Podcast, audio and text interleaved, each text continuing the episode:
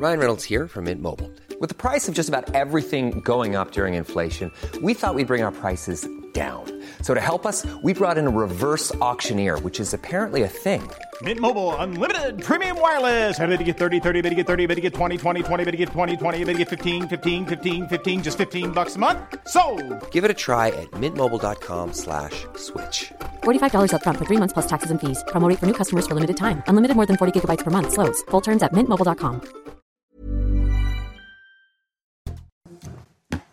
5h58, bienvenue à tous. Merci d'être avec nous. Merci d'avoir choisi CNews pour démarrer votre journée. Le refus d'obtempérer à Nice. Un Tunisien d'une trentaine d'années à bord d'une voiture volée refusait de s'arrêter. Et après une course-poursuite au milieu des voitures, la police l'a neutralisé en lui tirant dessus. On vous diffuse ce matin les images. Cet homme est mort. Deux enquêtes sont ouvertes. 71% des Français sont favorables à la levée de l'excuse de minorité pour les jeunes délinquants qui ont commis des actes graves. Est-ce la solution? On en parle ce matin, sondage CSA pour CNews. Olivier Véran concède s'être trompé sur les masques au début de l'épidémie. Il sort un livre confession. Il parle également de son coup de mou un jour avant de reprendre rapidement du poil de la bête. Gauthier Lebret avec nous. A tout de suite Gauthier. Notre pouvoir d'achat en léger recul cette année, moins 0,5% selon l'INSEE. Un chiffre ressenti différemment par les Français. On verra ça avec vous, l'ami Guillaume. Du travail par-dessus la tête pour les dog sitters. CNews est auprès, auprès ce matin d'un de ces promeneurs de chiens avec Marie Conan. Voilà, avec nous. À tout de suite, Marie. Et puis, euh, fini le masque obligatoire dans les salles de spectacle. Les spectateurs sont de retour, c'est une bonne nouvelle. On vous emmène ce matin dans un cabaret au milieu des champs, dans le Loiret, où les artistes répètent avant la réouverture de ce week-end. On vous montre ce matin la vidéo de la fin de l'intervention de police après la course-poursuite dangereuse à Nice. Le conducteur d'une voiture volée, un Tunisien de 31 ans, sans permis, zigzaguait sur une voie rapide. Il n'a pas voulu s'arrêter. Coincé dans la circulation, il a fait demi-tour et aurait percuté à plusieurs reprises la voiture de police. Oui, c'est là qu'un des agents a ouvert le feu une seule fois. Le conducteur est mort sur le coup. Alors, comme le veut la procédure, deux enquêtes ont été ouvertes. Une contre le fuyard, l'autre contre le policier tireur. Le récit de Marine Sabourin. Cette habitante filme l'interpellation d'un automobiliste qui tente d'échapper à un simple contrôle routier.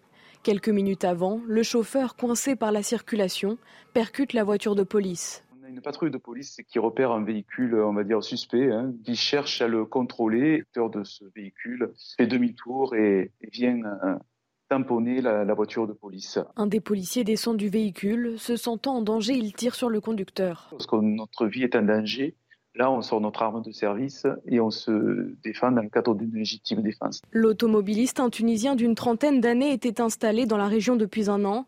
Il était connu des services de police avec 21 mentions au traitement des antécédents judiciaires pour des affaires de stupéfiants, vol, dégradation, conduite sans permis et extorsion. Il était à bord d'un véhicule volé.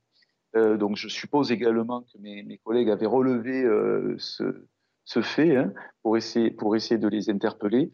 Euh, il était sans permis. Il y avait beaucoup beaucoup d'infractions à son actif. Deux enquêtes ont été ouvertes, une pour tentative d'homicide sur personne dépositaire de l'autorité publique, l'autre pour homicide volontaire par le policier auteur du tir. Un bus de la RATP caillassé à Bagneux dans les Hauts-de-Seine. Ça s'est passé mardi soir aux alentours de 22 heures. Le chauffeur a été contraint d'accélérer pour échapper aux projectiles. Les deux passagers ont été légèrement blessés par des éclats de verre. Écoutez le témoignage de ce chauffeur de bus. Il nous raconte que cette agression est loin d'être un cas isolé dans son quotidien. Vous avez déjà subi une agression? Ouais, plusieurs fois, ouais. Mais je suis encore là. Et puis il n'y a pas de sécurité. Un coup de marteau ou un coup de dans la vitre, euh, c'est fini. Hein. Puis il y en a qui n'hésitent pas non plus à venir casser les vitres devant, les portes, euh, pour forcer le, passage. Quoi. On a du manque de respect, bah, salope, connard, euh, des insultes, des, des menaces aussi. Des courses aussi, des fois on nous suit en voiture, donc euh, c'est compliqué. Des crachats, hein, faut pas l'oublier. Il y a des moments où on sort le matin à 5h, on sait pas si à midi on va rentrer chez nous. Voilà, il s'agit du témoignage d'un chauffeur de bus qui a choisi de témoigner, vous l'avez compris, euh, anonymement. Soyez là à, 7h moins le quart, on sera avec un conducteur du métro de la RATP, métro parisien. Euh, il parle de territoire perdu quand il parle du, réseau de, métro, car il y a beaucoup de délinquance dans, dans le métro à Paris, bien sûr. Est-ce qu'il faut lever l'excuse de minorité pour les faits de délinquance graves? Actuellement en France, un mineur ne peut pas être condamné à une peine de prison supérieure à la moitié de la peine encourue par un adulte. Et puis les enfants de moins de 13 ans ne peuvent pas être condamnés du tout. Ça, c'est la règle. Eh bien, 71% des Français sont pour supprimer cet article du Code pénal pour les faits de délinquance grave. C'est le résultat de notre dernier sondage CSA pour CNews. Le détail avec Sophia Dolé et Valentine Leboeuf. Le chiffre est sans appel.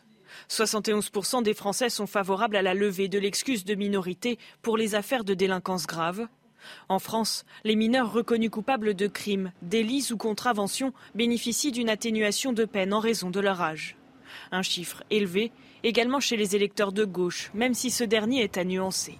On voit notamment que à gauche, eh bien, le soutien est peut-être un peu moins net qu'à droite. Hein. On note que à gauche, c'est une mesure approuvée à 62%, alors qu'à droite, elle va être approuvée à 78% et notamment à 84% chez les sympathisants du parti d'Éric Zemmour. Une très légère nuance est également à noter en fonction du sexe, puisque 50% des femmes sont favorables à la levée de l'excuse de minorité, contre 52% des hommes. Olivier Véran publie un livre aujourd'hui, Par-delà les vagues, chez Robert Laffont. Il s'exprime dans les colonnes du Parisien. Euh, ce matin, Gauthier Lebret avec nous, l'ancien ministre de la Santé, qui est désormais porte-parole du gouvernement, fait plusieurs mea culpa sur la gestion de la crise sanitaire. Hein. Absolument, des mea culpa à la fois dans son livre et ce matin dans les colonnes euh, du Parisien. Sur les masques, on s'est trompé, ni plus ni moins, dit euh, Olivier Véran. Alors, est-ce que certaines décisions étaient absurdes? On lui pose la question. Oui, il répond oui, l'actuel porte-parole du gouvernement. Par exemple, quand on rouvre les terrasses en exigeant des bacs à fleurs ou des euh, panneaux en plexiglas pour séparer les tables, c'est absurde. C'est vrai qu'avec le recul, ça peut faire euh, sourire. Olivier Rand, qui n'a jamais été un grand adepte, on le sait, de Didier euh, Raoult, tout le monde le sait, il le décrit comme un MacGyver déguisé en chaman. Ce sont ses mots. Alors en plus, on rappelle que Didier Raoult est actuellement dans la tourmente puisque le parquet de Marseille a ouvert une information judiciaire. L'ancien ministre de la Santé qui fait également des révélations un peu plus personnelles. Hein. Oui, il a frôlé le burn-out, c'est euh, ce qu'il explique dans, dans, le Parisien. J'ai touché du doigt le burn-out, je crois, un matin, vers la fin de la première vague, entre un conseil de défense et un conseil des ministres, dans le parc de l'Élysée. J'ai eu des vertiges, de profondes nausées, les jambes qui flageolent. À l'époque, je dormais trois heures par nuit, je s'étais plein de repas, le stress était permanent. Puis j'ai regardé les arbres, j'ai soufflé et c'est reparti sur le coup. On apprend aussi que la vie de ministre peut être parfois rustique. Romain, il parle de son appartement de fonction à 30 mètres de son bureau. Bon, moi, c'est des pratiques en plein confinement. Un appart dans son jeu, dit le ministre, avec un lit à matelas orthopédique qui grince des années 80. Alors voilà pour les confidences d'Olivier Il donne son salaire aussi. Oui, il dit qu'il touche un peu plus de 6 000 euros euh, net par mois. 6 euros 6 500 euros net par mois, effectivement. On le voit euh, actuellement à l'écran. Et paye son loyer. Et qui paye son loyer. Alors le, risque toujours, effectivement, pour les politiques qui font de pareilles confidences, c'est qu'il y a un décalage hein, avec la vie euh, quotidienne des Français, puisque des Français qui, qui, vivent dans des appartements dans leur jus sans doute avec de mauvais matelas, euh, il y en a de très nombreux. Voilà. Merci beaucoup, merci beaucoup euh, Gauthier Lebret. Voilà des confidences. Et puis le livre euh, Par-delà les vagues chez Robert Laffont. Allez, ce matin la matinale, CNews en direct avec un dog sitter, un promeneur de chiens. Euh, ces personnes qui accueillent et qui surtout promènent nos chiens, les balades. Une profession qui ne connaît pas la crise. Les demandes explosent. Marie Conan avec nous, avec Marion Berchet pour, euh, pour les images. Vous êtes avec un dog sitter de Guyancourt dans les Yvelines. Marie, vous nous dites que les gens ne, ne comptent pas quand il s'agit de leurs chiens. Hein. Oui, les gens ne comptent pas quand il s'agit de chouchouter leur chien comme le fait Loïc. Ici, on était justement sur le point de donner à manger aux chiens. Et donc, chez Loïc, vous pouvez déposer vos croquettes. Vous regardez, ce sont ici les croquettes de euh, Shelby, ici les croquettes euh, de euh, Sony. Vous pouvez même lui donner les habitudes de votre chien, promenade, câlin. Et Loïc fait en sorte de les respecter. Et donc, Loïc, vous me disiez tout ça pour 12 euros par jour. Le prix, c'est pas un problème, vous me disiez, hein, les gens ne comptent pas 12 euros par jour, effectivement. Alors, c'est vrai que je suis euh, plutôt assez bas dans mes tarifs, mais euh, ça peut aller beaucoup plus haut. Mais en, tout cas, c'est vrai que moi, les gens, ils ne discutent pas les tarifs. Ce qui compte, c'est le bien-être des toutous et l'argent, c'est pas trop un problème. C'est-à-dire, ça peut aller jusqu'à combien? Bah, par exemple, moi, je suis en région parisienne, je fais ce tarif-là, je sais que ça peut être un peu plus, mais si vous allez sur Paris, ça peut être 30-40 euros dans la journée. Euh, donc voilà, c'est assez aléatoire d'un doxiteur à un autre, d'une ville à une autre. Oui, vous me disiez que les, profils des clients ne sont pas forcément euh, des, gens aisés, hein, et vous pratiquez cette activité depuis maintenant presque 4 ans. Ça a explosé fin 2021. Comment vous l'expliquez ça? Alors, je l'explique. Ce que je vais dire moi, c'est vrai que moi j'ai travaillé avant le confinement, pendant le confinement et après le confinement. Et effectivement, après le confinement, euh, j'ai ressenti qu'il y avait une demande beaucoup plus importante. Donc euh, voilà, peut-être lié au confinement. Je ne sais pas, peut-être. Tant mieux pour vous. Donc l'activité de Loïc marche tellement bien qu'il a investi dans une maison avec un terrain plus grand pour accueillir ses toutous. Donc il va falloir rester, hein, ça va s'agrandir. Je parlais euh, aux chiens là. Hein. Merci beaucoup, Marie Conan. Voilà, on va vous retrouver tout au long de la, tout au long de la matinale. Voilà, j'ai repéré qu'il y a le chien loup euh, qui voulait manger dans la gamelle de l'autre. Hein. C'est, euh, ça a l'air d'être la, voilà, la bagarre de, de la gamelle à 6h08. Allez, merci beaucoup, Marie Conan, avec Marion Berchet. Le sport, tout de suite, Marseille rate son entrée en Ligue des Champions.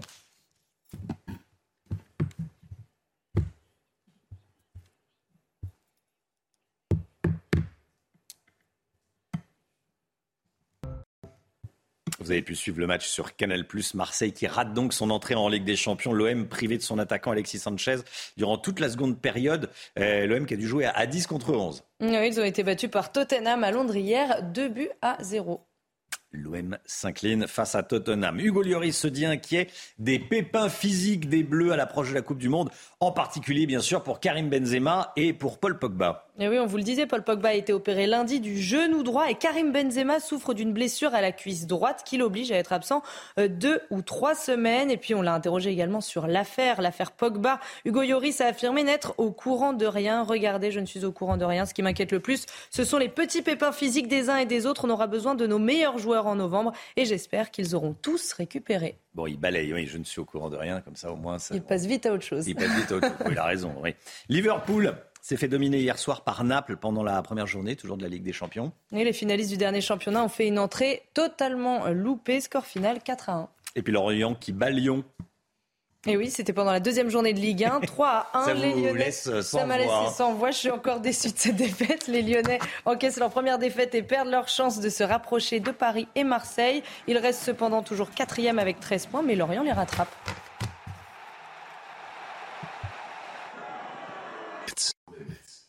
CNews, il est 6h10. Merci d'être avec nous. Restez bien sur CNews. Dans un instant, on va partir au milieu des champs à Barville, en Gâtinais, dans le Loiret. On va aller dans un, dans un cabaret qui se prépare. Euh, reprise du spectacle ce week-end. Un cabaret en pleine campagne. Voilà, de la plume dans un instant, dans la matinale. A tout de suite. CNews, il est 6h15. Bienvenue à tous. Tout d'abord, le point info. Chanel Housteau. Système U et Leclerc veulent bénéficier de la remise de 20 centimes de Total. Les supermarchés qui se fournissent chez le géant pétrolier ont fait la demande hier soir. Ils dénoncent une distorsion de concurrence. Alors pour justifier leur demande, les deux distributeurs mettent en avant leur présence dans des zones rurales où Total Energy est peu présent. Cette information de la nuit au Canada, le dernier suspect des attaques meurtrières au couteau est mort après son arrestation. Toujours armé d'un couteau, il avait été repéré après avoir volé une voiture à une centaine de kilomètres des lieux du crime. En fin d'après-midi, la police a annoncé sur les réseaux sociaux l'avoir placé en garde à vue. Les détails sur les circonstances de sa mort ne sont pour l'instant pas connus. La guerre en Ukraine, il existe des accusations crédibles d'enfants seuls transférés de force d'Ukraine vers la Russie. C'est ce qu'a déclaré un responsable des Nations Unies pour les droits de l'homme hier soir. Il s'inquiète de leur possible adoption par des familles russes. À Dijon, un collégien de 13 ans a blessé deux élèves et une professeure avec un couteau. Ça s'est passé hier matin, à la fin de la récréation. Une bagarre a éclaté entre les trois élèves. Et la professeure a tenté de les séparer, mais le mis en cause a sorti un petit couteau et a légèrement touché les trois victimes. Il a été placé en garde à vue. Écoutez la réaction de Kevin Bossuet, il est professeur d'histoire en Seine-Saint-Denis. En fait, l'école de la République devient de plus en plus le reflet euh, de la société. Il y a une montée de la délinquance chez les jeunes, une manque, un manque de structuration, notamment chez les plus jeunes, tout d'abord dans le cadre familial. C'est vrai qu'il y a parfois des carences éducatives. Et c'est vrai que ce qui, moi, me marque le plus en tant qu'enseignant, c'est euh, finalement qu'aujourd'hui, les élèves sont plongés de plus en plus dans un monde virtuel et ils ont de plus en plus de mal à faire la part entre le virtuel et le réel. Des policiers en sous-effectif et des conditions de travail dégradées au tribunal de Bobigny en Seine-Saint-Denis.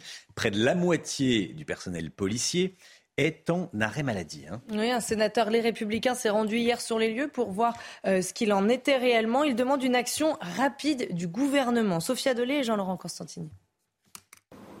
Voici l'un des couloirs menant aux cellules du tribunal de Bobigny, inondé. Ici, un rat se promène sur les bureaux des agents de police.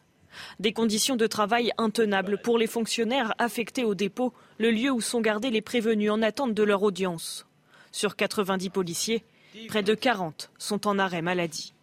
Ils n'ont pas le temps parfois de faire des fouilles de sécurité, ce qui fait qu'il y a des objets qui ne devraient pas rentrer dans le tribunal. On sort d'un été extrêmement chaud, il n'y a pas de clim, la ventilation c'est très compliqué. Les syndicats dénoncent aussi la vétusté des cellules où sont placés les prévenus. Venus constater les conditions dans lesquelles travaillent les policiers, le sénateur Thierry Ménian demande une intervention plus concrète de l'État. Les villes ne pourront pas tout faire. Donc il est nécessaire, et surtout en Seine-Saint-Denis, de donner des, forces supplémentaires à, la police. Ils travaillent dans des conditions déplorables. On sait, l'esprit républicain en Seine-Saint-Denis, euh, euh, s'il y a un endroit où on s'en prend aux forces de police, c'est vraiment en Seine-Saint-Denis. La préfecture de police confirme que la baisse des effectifs, conjuguée à l'augmentation de l'activité judiciaire, est à l'origine de la surcharge de travail dont souffrent les policiers, mais que la situation serait provisoire. Des concertations sont en cours et des travaux d'extension et de réfection des locaux ont débuté. Allez, on part au spectacle. Euh, les spectacles reprennent et sans masque, c'est une bonne nouvelle. On est allé dans un cabaret au milieu des champs, dans le Loiret. Regardez déjà où est-ce que ça se positionne sur une carte. Voilà, euh, Barville en Gâtinais, donc ce, cabaret est là. Et si on, dézoome, on voit des, champs euh, vraiment à, perte de vue. C'est à une heure et demie de Paris. Une famille propose depuis 20 ans un spectacle digne des plus grands shows parisiens. et on est allé assister à leur répétition. Thibaut Marcheteau, regardez. De la danse, du chant, des tours de magie, mais aussi des numéros à couper le souffle. Le cabaret Bego by Le Diamant Bleu est bien de retour pour une nouvelle saison et un spectacle unique. Avec une centaine de représentations par saison, le cabaret est géré en famille depuis près de 20 ans.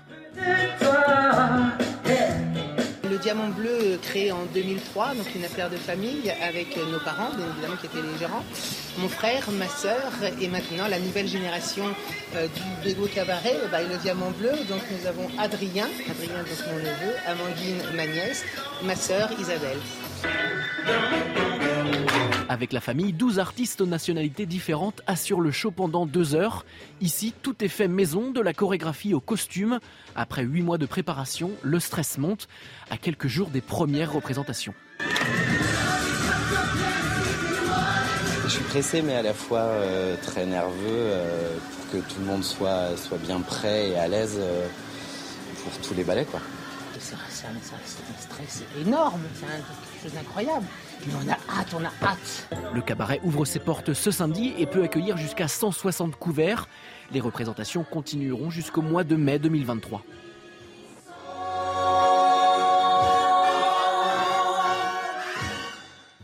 Voilà les cabarets. Il y en a plusieurs hein, un peu partout en, France, euh, euh, dans, les, dans les campagnes. Il y en a un qui est très connu euh, dans, dans l'Est, mais il y en a, il y en a d'autres un petit peu partout en France. Allez, l'économie avec Lomic Guillot. On va parler pouvoir d'achat.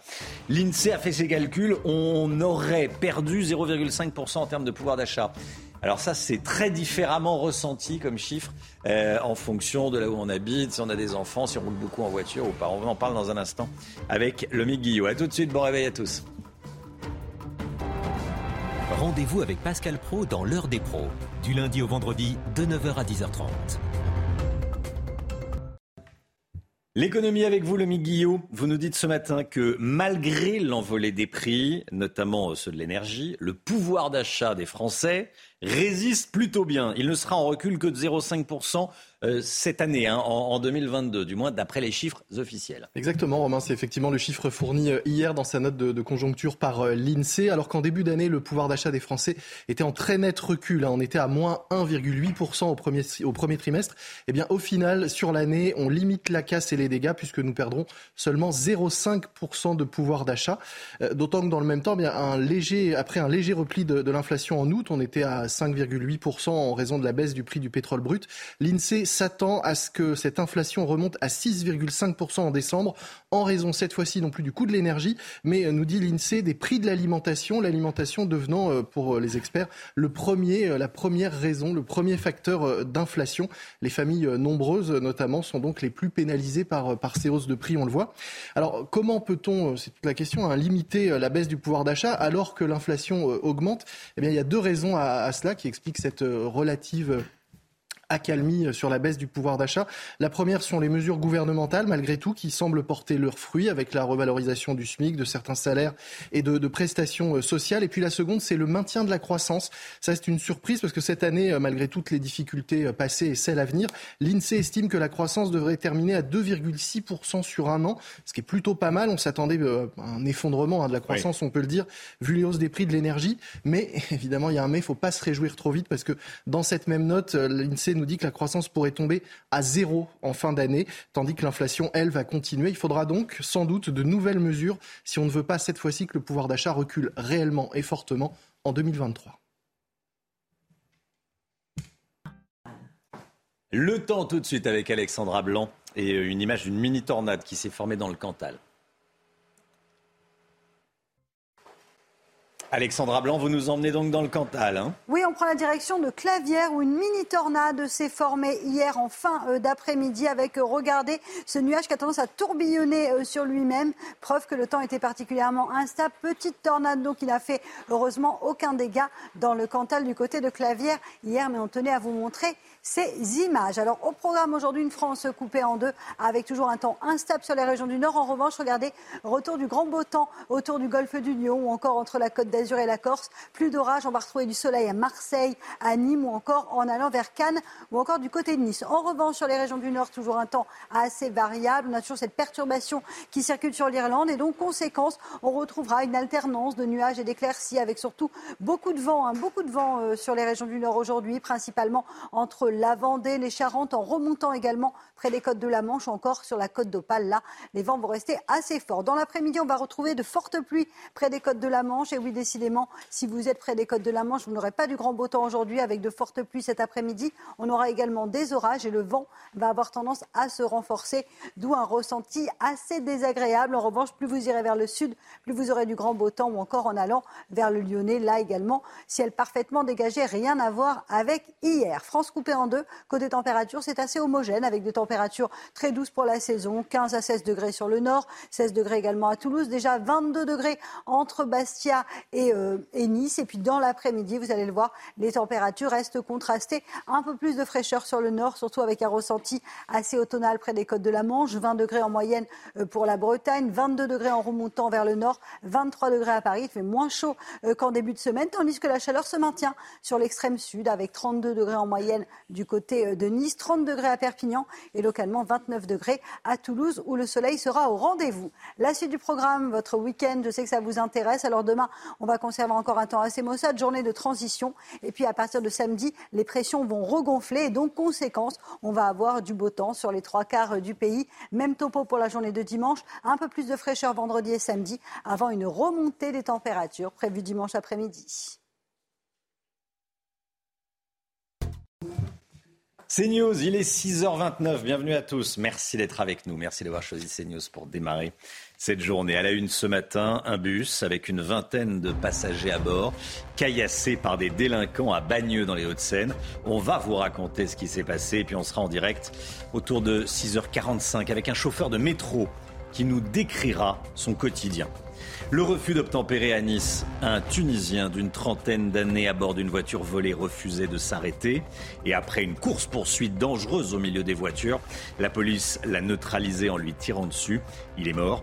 Deux enquêtes sont ouvertes. Le top départ aujourd'hui des travaux du Conseil national de la refondation À quoi ça va vraiment servir? On va voir ça avec vous, Gauthier Lebret. A tout de suite, Gauthier. L'inflation pèse sur notre pouvoir d'achat. L'INSEE prévoit 6,5% pour cette année 2022. Concrètement, comment avez-vous modifié votre façon de faire les courses? Reportage à suivre. Du travail par-dessus la tête pour les dog sitters. CNews est auprès d'un de ces promeneurs de chiens ce matin avec vous, Marie Conan. A tout de suite, Marie.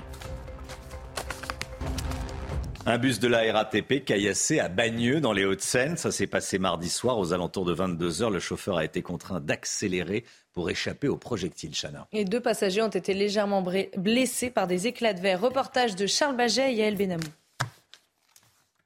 Mardi soir à Bagneux, un bus est pris pour cible, caillassé par une bande de jeunes qui blessent plusieurs passagers.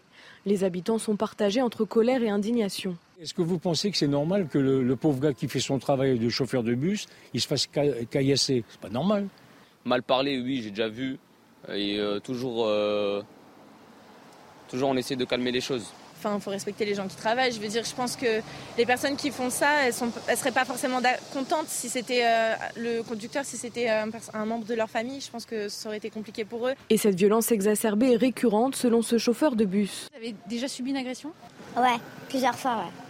Mais je suis encore là. Puis il y en a qui n'hésitent pas non plus à venir casser les vitres devant, les portes, euh, pour forcer le, passage. On a du manque de respect, bah, salope, connard, des insultes, des des menaces aussi. Il y a des moments où on sort le matin à 5h, on ne sait pas si à midi on va rentrer chez nous. Cet événement intervient alors que la profession peine à recruter. Fin août, 1800 postes de chauffeurs de bus étaient à pourvoir en Ile-de-France. Voilà, et on sera avec un, conducteur de métro dans, un quart d'heure qui témoignera de son, de son, quotidien. Vous allez voir. Comme tous les matins, on vous consulte, on vous donne la parole dans la matinale. Ce matin, on vous pose cette question. Est-ce que vous vous sentez en sécurité quand vous prenez les transports en commun? Écoutez vos réponses, c'est votre avis. Généralement, j'ai jamais eu de soucis. Euh, je me sens toujours euh, sécurisé. Il n'y a aucun problème. Il peut vous arriver la même chose dans la rue que dans le métro. Donc, euh, pour, ma, pour ma part, c'est pas aussi dangereux que, que ça le métro. J'ai peur. Je, je me sens pas en sécurité. Je préfère prendre un taxi que prendre les transports en commun. Il faut toujours faire attention. Il faut toujours bien, bien s'habiller. C'est plein de trucs. Moi, personnellement, ma mère, elle me laisse pas prendre des transports le soir, par exemple. Et c'est tout à fait normal. Donc, je trouve pas, surtout le soir pour une fille, toute seule, il n'y a pas trop de sécurité.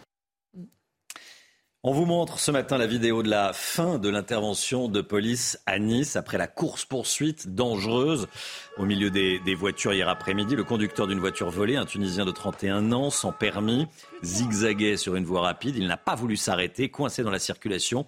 Il a fait demi-tour et aurait percuté, vous le voyez, à plusieurs reprises, la voiture de police avant que la police lui tire dessus. Hein. Oui, c'est à ce moment-là que l'un des policiers a ouvert le feu une seule fois. Le conducteur est mort sur le coup. Alors, comme le veut la procédure, euh, deux enquêtes ont été ouvertes, l'une contre le fuyard, l'autre contre le policier tireur. Pour Bruno Bartosetti du syndicat Unité SGP Police, l'enquête est primordiale pour tirer les conclusions. Écoutez les témoignages vont être relevés, les auditions des policiers présents vont être relevées. Euh, tout ça, c'est important. Une vidéo, il faut l'avoir sur plusieurs angles pour en tirer des conclusions. Le policier était très proche du, conducteur. Est-ce que ce dernier était armé? Euh, Vous voyez, c'est important d'avoir tous les éléments qu'on peut imaginer. Et, cette imagination ne doit surtout pas nous permettre de tirer, des conclusions. C'est l'enquête de l'IGPN qui va tirer des conclusions et remettre la procédure à un juge d'instruction.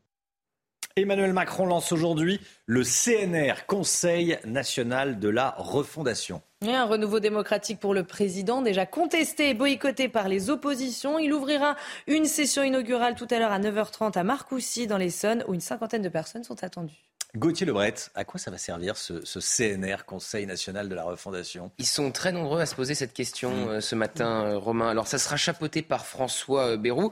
Le but, c'est de concerter, de débattre sur les grands sujets, la transition écologique, l'école, comment arriver au plein emploi de débattre avec les oppositions et les partenaires sociaux. Sauf qu'il y a un problème, Chana vient de le rappeler, tous ou presque boycottent aujourd'hui le lancement du CNR. La CGT et Force ouvrière euh, n'y seront pas, pas plus que les représentants euh, de LR, du euh, Rassemblement national, de la France insoumise, du PS.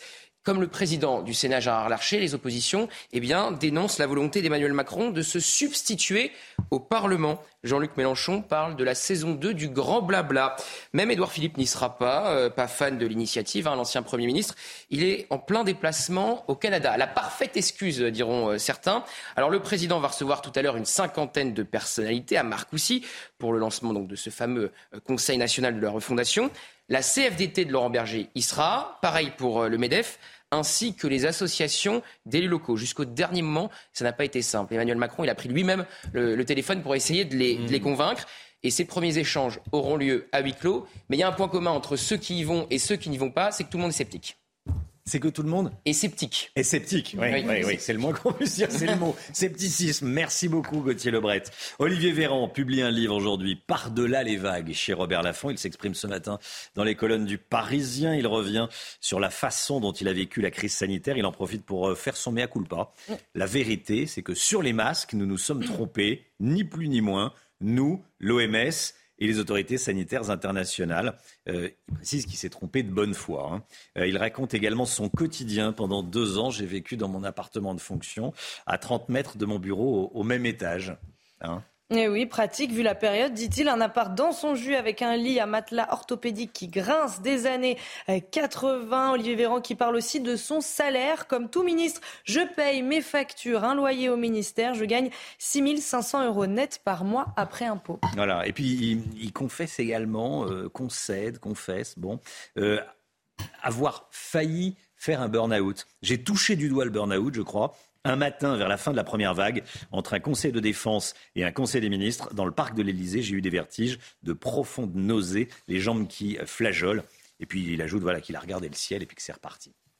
Il se confie donc dans un, livre qui sort aujourd'hui par-delà les vagues. L'inflation en France, l'INSEE prévoit qu'elle monte à 6,5% sur un an au mois de décembre. Une inflation importante qui contraint les particuliers que nous sommes à faire des concessions quand on fait ses courses. Eh oui, quand elles, font leurs courses, certaines familles sont à l'euro près, comme on le voit dans ce reportage à Nanterre, signé Jeanne Cancard et Fabrice Elsner. Lucille, jeune active, fait désormais ses courses avec une liste pour respecter son budget et compare les prix de tous les produits. Bah, du coup, là, on est tenté de prendre celui-là parce qu'il y a une différence qui est quand même super notable au prix au kilo, avec euh, plus de, enfin, à peu près 1,15€ de différence au kilo. Donc, euh... Vous regardez souvent les prix au kilo Toujours. Trois étages plus bas, dans le parking de cet hypermarché de la région parisienne, nous rencontrons Céline et sa fille Moira, 21 ans. Elles aussi subissent de plein fouet la hausse des prix alimentaires. Parce que rien que la viande, sur le même produit, euh, il y a au moins 1,50€ d'écart déjà. Céline est enseignante et vit seule avec ses deux enfants. Chaque mois, elle tient à jour ses comptes et note ses dépenses pour entrer dans son budget. 550 euros par mois pour les courses. J'ai un budget pour les vacances, j'ai un budget pour les courses, j'ai un budget euh, ben, pour le loyer, euh, pour la mutuelle. Et là, quand il y a eu toutes les hausses de la vie de tous les jours, on a essayé de réduire ce que je pouvais réduire. Euh, par exemple, j'ai une complémentaire retraite, ben, je l'ai réduit au minimum. Pour commencer son activité de prothésiste ongulaire, sa fille Moira est obligée de recevoir ses clientes ici, dans sa chambre, en espérant pouvoir quitter le foyer d'ici trois ans. Voilà, et à propos de pouvoir d'achat, Systému et Leclerc veulent bénéficier de la remise de 20 centimes de Total, les supermarchés qui se fournissent chez Total ont fait la demande. Hier, ils dénoncent une distorsion de concurrence. Bah oui, il y a 30 centimes du gouvernement plus les 20 centimes de Total dans les stations Total, mais il y a quand Total va vendre son essence à Leclerc et à Système euh, Total n'applique pas les 20 centimes. Donc Système et, et Leclerc demandent de bénéficier des, 20 centimes également. Euh, voilà, bon, ce sont les, ce sont les pratiques commerciales. Hein. On sait tout des, pratiques commerciales, là, le Guillot. Hein. Oui, oui, c'est vrai que c'est un bras de fer avec, euh, avec mm. Total, mais euh, ce serait important que, ces stations qui sont présentes en campagne puissent répercuter la remise euh, aussi à leurs clients. Le sport tout de suite avec Marseille qui rate son entrée en Ligue des Champions. Marseille qui perd face à Tottenham hier soir. Hein vous avez pu suivre le match sur Canal+. L'OM a pourtant tenu le match nul pendant 75 minutes avant de craquer et concéder deux buts coup sur coup. Privé de son attaquant Alexis Sanchez, l'équipe a dû jouer à 10 contre 11 pendant la seconde période de jeu. Un mauvais départ donc pour Marseille qui aura l'occasion de se rattraper face à Francfort la semaine prochaine toujours sur nos antennes. Hugo Lloris se dit inquiet des pépins physiques des Bleus à l'approche de la Coupe du Monde, en particulier pour Pogba et Benzema. Oui, on vous en parlait dans la matinale. Pogba a été opéré lundi du genou droit et Karim Benzema souffre d'une blessure à la cuisse droite qui l'oblige à être absent deux ou trois semaines. Quant à la grande affaire, l'affaire Pogba, Hugo Lloris a affirmé n'être au courant de rien. Regardez, je ne suis au courant de rien. Ce qui m'inquiète le plus, ce sont les petits pépins physiques des uns et des autres. On aura besoin de nos meilleurs joueurs en novembre et j'espère qu'ils auront tous récupéré.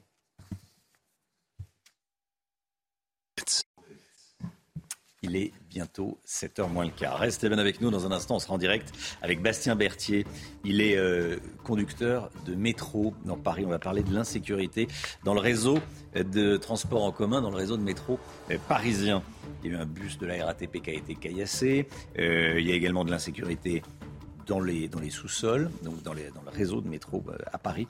On en parle avec Bastien Berthier qui est déjà connecté. À tout de suite. Il est 7h moins le quart. On sera dans un instant avec un conducteur de métro de la RATP en direct avec nous. Mais tout de suite, le point info, Chanel Housteau. Faut-il lever l'excuse de minorité pour les faits de délinquance grave? Vous êtes 71% à être pour. C'est le résultat de notre dernier sondage CSA pour CNews. Actuellement en France, un mineur ne peut pas être condamné à une peine de prison supérieure à la moitié de la peine encourue par un adulte. Les arrêts maladie en augmentation cette année. 42% des salariés auraient été prescrits d'au moins un arrêt de travail contre 38% l'année dernière. C'est le résultat d'une étude publiée ce matin dans le Parisien. Parmi les motifs de ces arrêts, le, le Covid arrive en tête, suivi des maladies ordinaires comme le rhume et les troubles psychologiques. L'Ouest américain toujours ravagé par les flammes. La région continuait de suffoquer hier soir sous des températures pouvant atteindre les 45 degrés. Plusieurs incendies importants se sont déclarés. 3400 hectares sont partis en fumée depuis le début de la semaine et 4 personnes ont perdu la vie. Bastien Berthier, secrétaire de la section Traction FO RATP. Bonjour, merci d'être avec nous dans la matinale CNews. Euh, je voulais euh, vous avoir ce matin parce qu'un bus de la RATP a été caillassé à Bagneux, près de Paris. Je voulais qu'on revienne ce matin sur la sécurité dans les transports en, commun. Vous êtes vous-même conducteur de métro, vous n'êtes pas chauffeur de bus, vous êtes conducteur de, métro. Et vous dites, euh, quand on a préparé cette interview, que vous ne vous sentez pas toujours en sécurité alors que vous êtes pourtant, on va dire, on est protégé par une cabine. Racontez-nous votre quotidien. Bonjour. Bah, tout simplement, aujourd'hui, euh, la sécurité n'est plus assurée euh, dans le métro ou des transports en commun euh, parisiens. pour preuve, le nombre d'agressions verbales ou physiques qui se multiplient sur le réseau. Qu'est-ce que vous voyez sur les quais? Il y a de plus en plus de, toxicomanes, de dealers qui aujourd'hui pickpocket, qui aujourd'hui se, se promènent impunément euh, sur le réseau. Sur le réseau. Euh, ça veut dire qu'il n'y a pas une station, il n'y a pas un problème, c'est ça? Il y, a des, il, y a des, euh, il y a des stations particulièrement compliquées? Bah, Aujourd'hui, il y a des stations compliquées, mais il y, en a, de plus en plus. On va prendre le nord de Paris, on va prendre la Porte de la Villette. Ce sont des stations où on a toujours des problèmes, mais en fait, les, problèmes persistent. Et les problèmes persistent. C'est-à-dire qu'il y, y, en a de plus en plus J'imagine que vous n'avez pas commencé le métier euh, hier. Euh, qu'est-ce qui a changé ces dernières années? Alors franchement, c'est le respect, le, respect euh, de la fonction et, et, des métiers. Avant, un agent RATP était respecté, aujourd'hui, il l'est plus. Il est plus. Ah oui, le, vous vous sentez pas respecté par les, par les, les usagers? Bien sûr que non. Aujourd'hui, on n'est plus respecté. Il n'y a plus la peur ni le respect de l'agent RATP. Comme nos collègues agents de station, machinistes, compteurs de métro, Aujourd'hui, il n'y a plus de respect. Vous parlez du, réseau du métro en, Ile-de-France comme d'un territoire perdu? Bah, Tout simplement parce qu'on a beaucoup de toxicomanes et de dealers et qu'aujourd'hui, ils se promènent sur le réseau impunément. Donc oui, on peut dire que le territoire est perdu. Comment est-ce qu'on pourrait faire pour empêcher les pickpockets de, rentrer et que les, les, euh, usagers de, la RATP soient, euh, euh, puissent voyager tranquillement et en toute sécurité? Parce que là, en fait, on laisse rentrer les pickpockets et on gère, et on gère ça comme on peut Tout simplement en, recrutant. En fait, la présence humaine. Aujourd'hui, qu'est-ce qui rassure les gens? C'est la présence humaine. Aujourd'hui, la RATP, IDFM, ils ont misé sur les caméras de surveillance. Sauf que les caméras de surveillance, aujourd'hui, elles, ne dissuadent pas ces personnes-là de, faire des actes de malveillance. Oui, c'est-à-dire que vous, vous préconisez du personnel à l'entrée euh, qui vérifie, qui rentre, très clairement. aussi du personnel. On a un service de sécurité à la RATP euh, qui est connu. Aujourd'hui, il faut recruter, il faut se donner les moyens de ses ambitions. Et si on veut assurer la sécurité des salariés, mais aussi des voyageurs, il faut effectivement de la présence humaine dans les bus, dans les rames de métro, dans les stations, dans les couloirs, les accès. Merci beaucoup Bastien Berthier, secrétaire de la section Traction FO RATP. Merci d'avoir témoigné ce matin dans la matinale de, de CNews. Bonne journée à vous. Allez, la matinale CNews ce matin avec un dog sitter. Vous savez, ces personnes qui accueillent nos chiens chez eux ou les balades quand on n'est pas là, une profession qui ne connaît pas la crise. Si vous cherchez une reconversion, il y a du boulot. Euh, bah, c'est vrai, malgré l'inflation, les, demandes explosent. Marie Conan avec Marion Bercher pour les images. Vous êtes avec un dog sitter de Guyancourt dans les Yvelines. Vous nous dites que les gens ne comptent pas leur argent quand il s'agit de leurs chiens. Là, vous êtes en train de, promener combien de chiens? J'en vois trois, moi. Oui, on est en train de promener trois chiens. Ce sont les trois chiens que garde en ce moment eh bien, Loïc. Loïc, ça coûte combien d'ailleurs de, faire garder son chien? Alors moi je suis dans les tarifs assez bas, donc euh, c'est 12 euros en fait euh, sur la journée, on garde à domicile. C'est pas le même tarif euh, en promenade. mais après c'est très aléatoire d'une région à une autre, d'un doxitter à une autre. ça, peut aller juste. Voilà, donc par exemple si vous allez sur Paris, il y a des tarifs à 30-40 euros la journée. Euh, ouais, c'est très aléatoire selon l'endroit et le. Combien de demandes par jour, par semaine vous, vous, obtenez Parce que c'est vrai que ça a explosé depuis fin 2021. Oui, c'est ça, ça a bien explosé. Alors pareil, c'est aléatoire. Donc ça peut être 2-3 demandes, euh, voire 4 par jour. Comme ça peut être 2, 3, 4 demandes sur la semaine en fait. Et par mois, du coup, vous gagnez? Euh, Par mois, on va dire aux alentours de 1500-2000 à peu près vous voyez, hein, quand on aime son animal, on ne compte pas. D'ailleurs, on va vous laisser parce que bah, euh, on a besoin de, voilà, les chiens ont besoin de se, défouler. Ça tire pas mal sur les laisses. Merci beaucoup, Marie Conan. Voilà. Et euh, ils, se bagarrent pas les chiens. Ça, ça, m'étonne toujours quand je vois des, des dog avec 3, 4, 5 chiens. J'ai l'impression qu'ils se bagarrent, pas. Vous avez des dog autour de la table, non euh? Il faudrait avoir un chien pour avoir Déjà, un un chien. Excellente remarque. Alexandra, vous avez mes parents en ont une. Vous savez que j'aime beaucoup les, animaux et ils payent en moyenne 20 euros la journée. Et puis sur une vacance, sur 15 jours de vacances, 300 euros à peu près. c'est un petit budget, mais. C'est pas mal et surtout à Paris, euh, ce qui est bien, c'est qu'on peut juste payer pour une promenade quand on travaille toute la journée. Donc euh, c'est un très beau métier. Restez bien avec nous. Dans un instant, on va parler du livre d'Olivier Véran, euh, qui a écrit ce qu'il a, la, crise, comment il l'a vécu, qui a écrit sur sa, ses confidences. il, a fait, il fait une sorte de mea culpa. la crise du Covid, l'épidémie de Covid, vue de l'intérieur par l'ancien ministre de la Santé. C'est dans un instant. Il fait des, confessions, des révélations même personnelles. Vous allez voir, on va en parler avec Gauthier Lebret dans un instant. À tout de suite. Rendez-vous avec Jean-Marc Morandini dans Morandini Live du lundi au vendredi de 10h30 à midi. La politique, avec vous Gauthier Lebret. Olivier Véran publie un livre aujourd'hui. Il s'exprime dans les colonnes du Parisien. Il y fait plusieurs mea culpa sur la gestion de la crise sanitaire.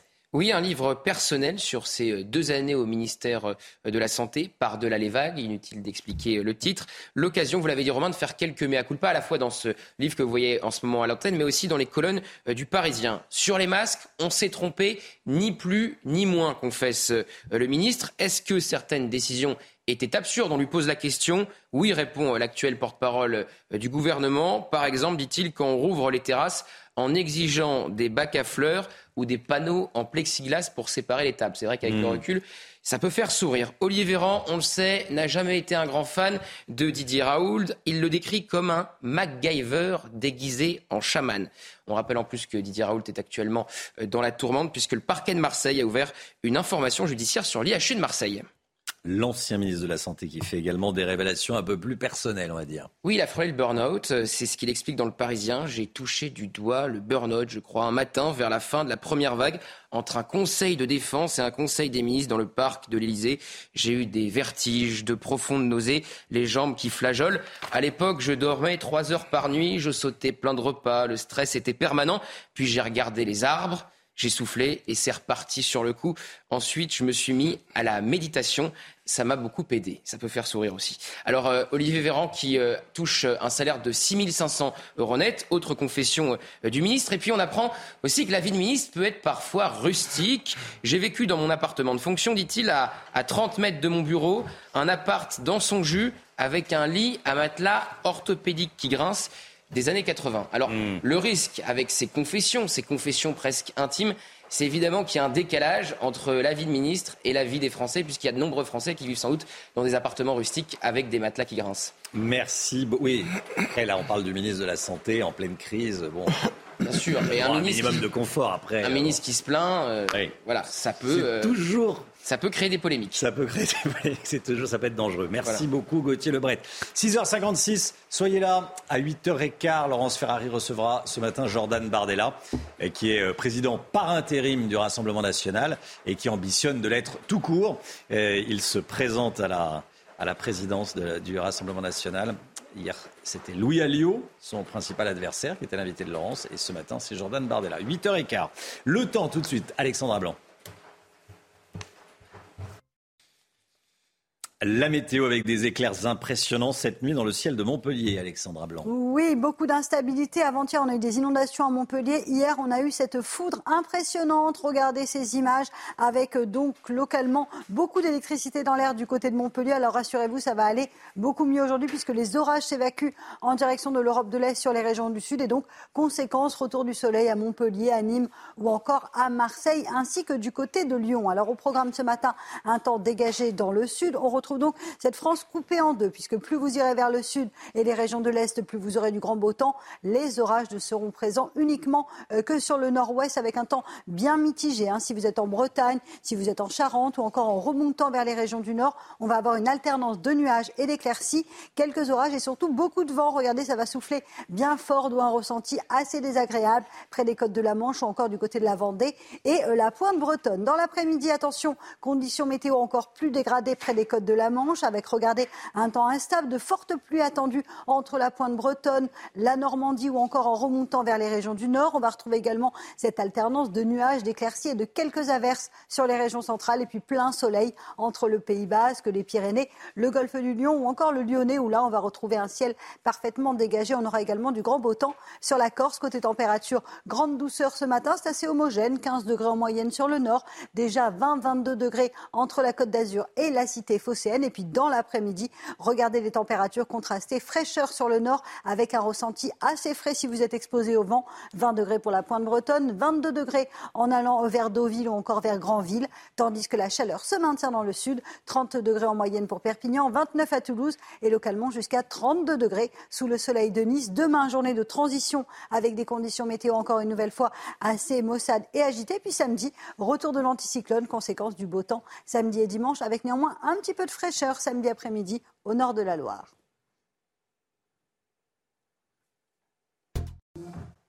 C'est News, il est bientôt 7h. Bienvenue à tous. Merci d'être avec nous. À la une ce matin, ce refus d'obtempérer à Nice. Un Tunisien d'une trentaine d'années à bord d'une voiture volée refusait de s'arrêter et après une course-poursuite dangereuse au milieu des voitures, la police l'a neutralisé en lui tirant dessus. Il est mort. Deux enquêtes sont ouvertes. 71% des Français favorables à la levée de l'excuse de minorité pour les jeunes délinquants qui ont commis des actes graves. Sondage CSA pour CNews. On sera avec Jacqueline Eustache-Brignot, sénatrice Les Républicains du Val d'Oise, qui est déjà connectée. A tout de suite, Madame la sénatrice. Notre pouvoir d'achat en léger recul cette année, moins 0,5% selon l'INSEE. Un chiffre ressenti différemment par les Français. On verra ça avec vous, Lomique Guillot. Et puis pour faire des économies sur le carburant, des applications gratuites sont disponibles. On les a cherchées pour vous. Pierre Chasseret avec nous à 7h20. On vous montre ce matin la vidéo de la fin de l'intervention de police après la course-poursuite dangereuse à Nice. Le conducteur d'une voiture volée, un Tunisien de 31 ans, sans permis, zigzaguait sur une voie rapide. Il n'a pas voulu s'arrêter. Coincé dans la circulation, il a fait demi-tour et a percuté à plusieurs reprises la voiture de police, Chana. Et c'est là qu'un des agents a ouvert le feu une seule fois. Le conducteur est mort sur le coup. Alors, comme le veut la procédure, deux enquêtes ont été ouvertes. Une contre le fuyard, l'autre contre le policier tireur. Marine Sabourin. Cette habitante filme l'interpellation d'un automobiliste qui tente d'échapper à un simple contrôle routier. Quelques minutes avant, le chauffeur, coincé par la circulation, percute la voiture de police. Une patrouille de police qui repère un véhicule, on va dire suspect, hein, qui cherche à le contrôler. L'acteur de ce véhicule fait demi-tour et, et vient euh, tamponner la, la voiture de police. Un des policiers descend du véhicule. Se sentant en danger, il tire sur le conducteur. Lorsque notre vie est en danger, Là, on sort notre arme de service et on se défend dans le cadre d'une légitime défense. L'automobiliste, un Tunisien d'une trentaine d'années, était installé dans la région depuis un an. Il était connu des services de police avec 21 mentions au traitement des antécédents judiciaires pour des affaires de stupéfiants, vol, dégradation, conduite sans permis et extorsion. Il était à bord d'un véhicule volé. Euh, donc je suppose également que mes, mes collègues avaient relevé euh, ce, ce fait hein, pour, essayer, de les interpeller. Euh, il était sans permis. Il y avait beaucoup beaucoup d'infractions à son actif. Deux enquêtes ont été ouvertes, une pour tentative d'homicide sur personne dépositaire de l'autorité publique, l'autre pour homicide volontaire par le policier auteur du tir. Un bus de la RATP caillassé à Bagneux dans les Hauts-de-Seine. Ça s'est passé mardi soir aux alentours de 22 heures. Le chauffeur a été contraint d'accélérer pour échapper aux, aux projectiles. Les deux passagers ont été légèrement blessés par des éclats de verre. Écoutez le témoignage de ce chauffeur de bus. Il nous raconte que cette agression est loin d'être un cas isolé. Écoutez. Vous avez déjà subi une agression? Ouais, plusieurs fois, ouais. Mais je suis encore là. Et puis, il n'y a pas de sécurité. Un coup de marteau ou un coup de... dans la vitre, euh, c'est fini. Hein. Puis il y en a qui n'hésitent pas non plus à venir casser les vitres devant, les portes, euh, pour forcer le, passage. Quoi. On a du manque de respect, bah, salope, connard, euh, des insultes, des, des menaces aussi. Des courses aussi, des fois on nous suit en voiture, donc euh, c'est compliqué. Des crachats, hein, faut pas l'oublier. Il y a des moments où on sort le matin à 5h, on sait pas si à midi on va rentrer chez nous. Quoi. Des policiers en sous-effectif et des conditions de travail dégradées au dépôt du tribunal de Bobigny, en Seine-Saint-Denis. Près de la moitié du personnel policier est en arrêt maladie. Et un, un sénateur, les Républicains, s'est rendu hier sur place. Il demande une action rapide du gouvernement. Sophia Dolé et Jean-Laurent Constantini. Voici l'un des couloirs menant aux cellules du tribunal de Bobigny, inondé. Ici, un rat se promène sur les bureaux des agents de police. Des conditions de travail intenables pour les fonctionnaires affectés au dépôt, le lieu où sont gardés les prévenus en attente de leur audience. Sur 90 policiers, près de 40 sont en arrêt maladie. Ils n'ont pas le temps parfois de faire des fouilles de sécurité, ce qui fait qu'il y a des objets qui ne devraient pas rentrer dans le tribunal. On sort d'un été extrêmement chaud, il n'y a pas de clim, la ventilation c'est très compliqué. Les syndicats dénoncent aussi la vétusté des cellules où sont placés les prévenus. Venus constater les conditions dans lesquelles travaillent les policiers, le sénateur Thierry Ménian demande une intervention plus concrète de l'État. Les villes ne pourront pas tout faire. Donc il est nécessaire, et surtout en Seine-Saint-Denis, de donner des, forces supplémentaires à, la police. Ils travaillent dans des conditions déplorables. On sait, l'esprit républicain en Seine-Saint-Denis, euh, euh, s'il y a un endroit où on s'en prend aux forces de police, c'est vraiment en Seine-Saint-Denis. La préfecture de police confirme que la baisse des effectifs, conjuguée à l'augmentation de l'activité judiciaire, est à l'origine de la surcharge de travail dont souffrent les policiers, mais que la situation serait provisoire. Des concertations sont en cours et des travaux d'extension et de réfection des locaux ont débuté. Cette information tombée dans la nuit, la reine Elisabeth II a dû reporter une réunion pour se reposer. C'est ce que lui conseillent ses médecins. Et oui, la réunion en question est un conseil privé où Liz et les nouveaux ministres auraient dû prêter serment. Voilà, la reine qui a donc 96 ans. Mm.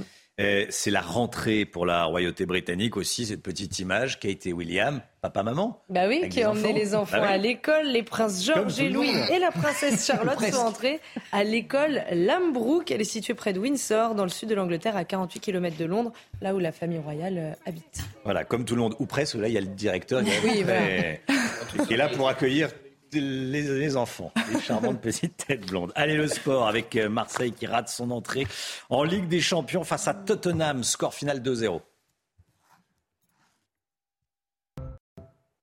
Marseille battu hier soir, match que vous avez pu suivre sur Canal. Et oui, contre Tottenham, score final 2-0. L'OM a pourtant tenu le match nul pendant 75 minutes avant de craquer et concéder deux buts coup sur coup. Privé de son attaquant Alexis Sanchez, l'équipe a dû jouer à 10 contre 11 pendant la seconde période de jeu. Un mauvais départ donc pour Marseille qui aura l'occasion de se rattraper face à Francfort la semaine prochaine, toujours sur nos antennes. Hugo Lloris se dit inquiet des pépins physiques des Bleus à l'approche de la Coupe du Monde, en particulier pour Benzema et Pogba. Hein. Et Paul Pogba qui a été opéré lundi du genou droit, on vous en parlait. Et Karim Benzema qui souffre euh, d'une blessure à la cuisse droite qui l'oblige à être absent euh, deux à trois semaines. Quant à l'affaire Pogba, Hugo Lloris a affirmé n'être au courant de rien. Liverpool s'est fait dominer hier soir par Naples, toujours en Ligue des Champions. Et les finalistes du dernier championnat ont fait une entrée totalement loupée, il faut le dire. Luis Diaz a seulement réussi à réduire l'écart entre les deux équipes. Score final 4 buts à 1.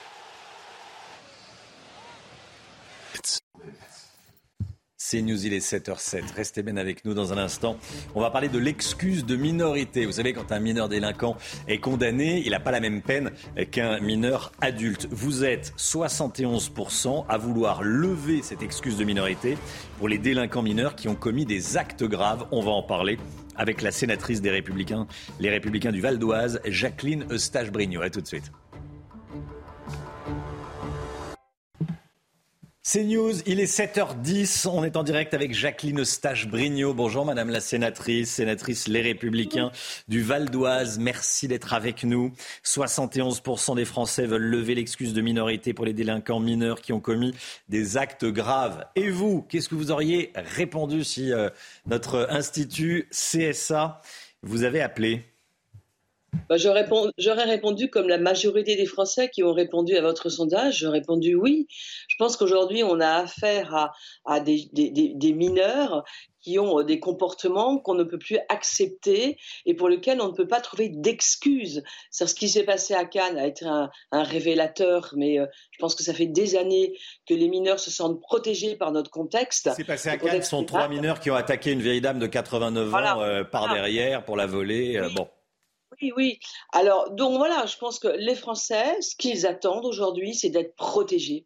Et euh, ils veulent être protégés, et euh, qu'on soit mineur ou pas, quand on, crée, quand on commet des gestes très graves, il n'y a aucune raison que le fait d'être mineur donne quelques excuses et minimise à la limite les choses. Hmm. Aujourd'hui, on a des mineurs qui sont, euh, en particulier les 15-18 ans, qui peuvent être extrêmement violents, qui n'ont aucun respect euh, pour la vie humaine, j'ai envie de dire, euh, qui ont des parents qui n'ont pas toujours conscience que euh, leur enfant peut être un monstre, hein, sincèrement, parce que quand on autorise des gestes tels qu'on a vu à Cannes, c'est juste monstrueux. Et donc je pense qu'aujourd'hui, effectivement, le fait d'être mineur ne donne pas d'excuses et ne doit pas minimiser la peine euh, mmh. qu'on encourt. Vous savez, aujourd'hui, euh, dans nos villes, dans nos quartiers, dans nos banlieues, euh, les mineurs savent très bien qu'ils risquent pas grand-chose. C'est le cas pour les agressions, c'est le cas pour le trafic de drogue. Hein, ils savent très bien qu'ils sont interpellés par la police. Une heure après, les parents viennent les rechercher et trois quarts d'heure après, ils recommencent. Donc, il faut qu'on arrête de penser que ces mineurs sont aujourd'hui des mineurs comme les mineurs mineurs étaient, euh, quand il y a eu l'ordonnance de 45, bon, qui aujourd'hui a été euh, remise en cause. Mais, oui, c'était il y a 80 ans et, tout a, et, tout a changé, bien sûr. D'ailleurs, ils le disent parfois aux policiers qui les arrêtent. Hein. Euh, arrête-moi, dans une heure, je suis, libre. bien sûr. Oui, oui, madame la sénatrice. Pardon? Non, dites-moi. Non, mais, non, mais aujourd'hui, si vous voulez, ils ne craignent rien. Et moi, je pense que dans nos pays aujourd'hui, ce qu'on paye aussi gravement, c'est de ce déficit d'autorité, si vous voulez. Ça fait des années que euh, l'autorité est un vilain mot, euh, que l'enseignant ne peut plus sévir, que euh, les parents ne sévissent pas vraiment parce que, bah, écoute, il faut toujours écouter, donner des excuses à tout, associer l'enfant à tout, ce qui fait que les gamins se construisent sans limite sans autorité, sans cadre. Eh bien, on en paye lourdement les conséquences. Et moi, je comprends la majorité des Français qui veulent aujourd'hui que la justice ne soit pas clémente avec celles et ceux qui, même à 15 ans, même à 16 ans, commettent des actes qui, sont insupportables. Hmm. Voilà. Les Ce parents, pas les parents, euh, Jacqueline Eustache-Brignot, sont responsables civilement et pas pénalement. Ils sont responsables civilement. Ils sont censés rembourser les dégâts commis euh, par, leur, euh, par leurs enfants. Est-ce que dans les, dans les faits, les parents remboursent quand un, un, mineur délinquant commet un, un délit? Non, non. Moi, j'ai pas. Qu'il n'y a pas là un de solution Non, mais moi, j'ai été maire pendant longtemps. Quand euh, des jeunes commettaient des, des, des, faisaient des actes délictueux sur ma commune, je convoquais tout le monde, je faisais un peu de rappel à la loi. Et euh, voilà. Mais les parents, si vous voulez, vous écoutent cinq minutes.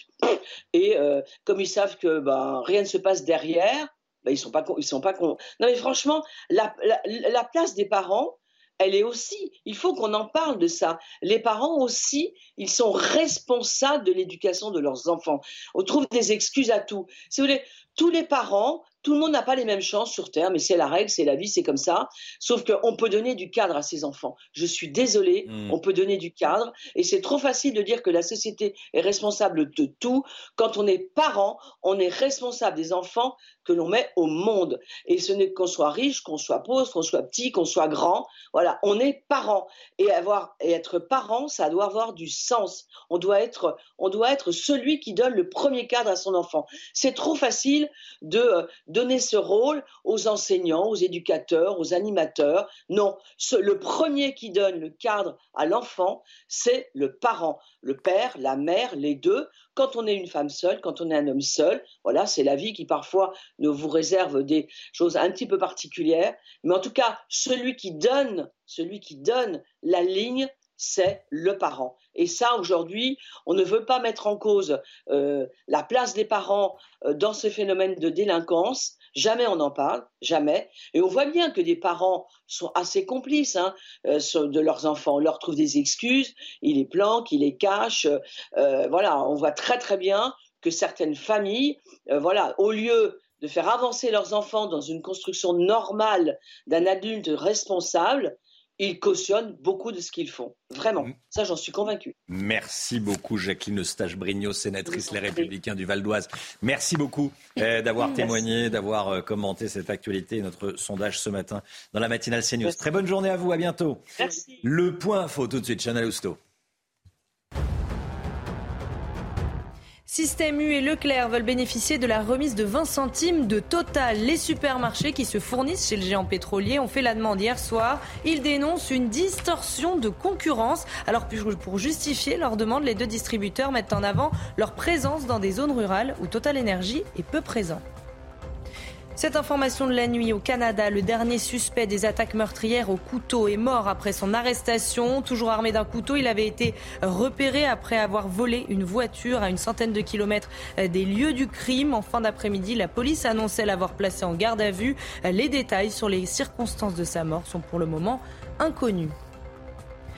La guerre en Ukraine, il existe des accusations crédibles d'enfants seuls transférés de force d'Ukraine vers la Russie. C'est ce qu'a déclaré un responsable des Nations Unies pour les droits de l'homme hier soir. Il s'inquiète de leur possible adoption par des familles russes. Les spectacles reprennent et sans masque. Et ça, c'est la bonne nouvelle. On est allé eh, dans un cabaret, un cabaret au milieu des champs, hein, dans, le, dans le Loiret. Tiens, regardez la carte pour euh, comprendre où est-ce qu'il se situe ce, ce, cabaret. Totalement au milieu euh, des champs. Voilà, un cabaret à la campagne, à 1h30 de la capitale. Une famille propose depuis 20 ans un spectacle digne des plus grands shows parisiens. De la plume, de la plume, de la plume. On a assisté à leur répétition. Reportage signé Thibault Marcheteau. Regardez de la danse, du chant, des tours de magie, mais aussi des numéros à couper le souffle. Le cabaret Bego by Le Diamant Bleu est bien de retour pour une nouvelle saison et un spectacle unique. Avec une centaine de représentations par saison, le cabaret est géré en famille depuis près de 20 ans. Diamant Bleu, euh, créé en 2003, donc une affaire de famille avec euh, nos parents, bien évidemment, qui étaient les gérants, mon frère, ma sœur, et maintenant la nouvelle génération euh, du Bégo Cabaret, bah, le Diamant Bleu. Donc nous avons Adrien, Adrien donc mon neveu, Amandine, ma nièce, ma sœur Isabelle. Avec la famille, 12 artistes aux nationalités différentes assurent le show pendant deux heures. Ici, tout est fait maison, de la chorégraphie au costume. Après huit mois de préparation, le stress monte à quelques jours des premières représentations. Je suis pressé, mais à la fois euh, très nerveux euh, pour que tout le monde soit, soit bien prêt et à l'aise euh, pour tous les ballets. Quoi. c'est un, stress énorme, c'est chose d'incroyable. Mais on a hâte, on a hâte. Le cabaret ouvre ses portes ce samedi et peut accueillir jusqu'à 160 couverts. Les représentations continueront jusqu'au mois de mai 2023.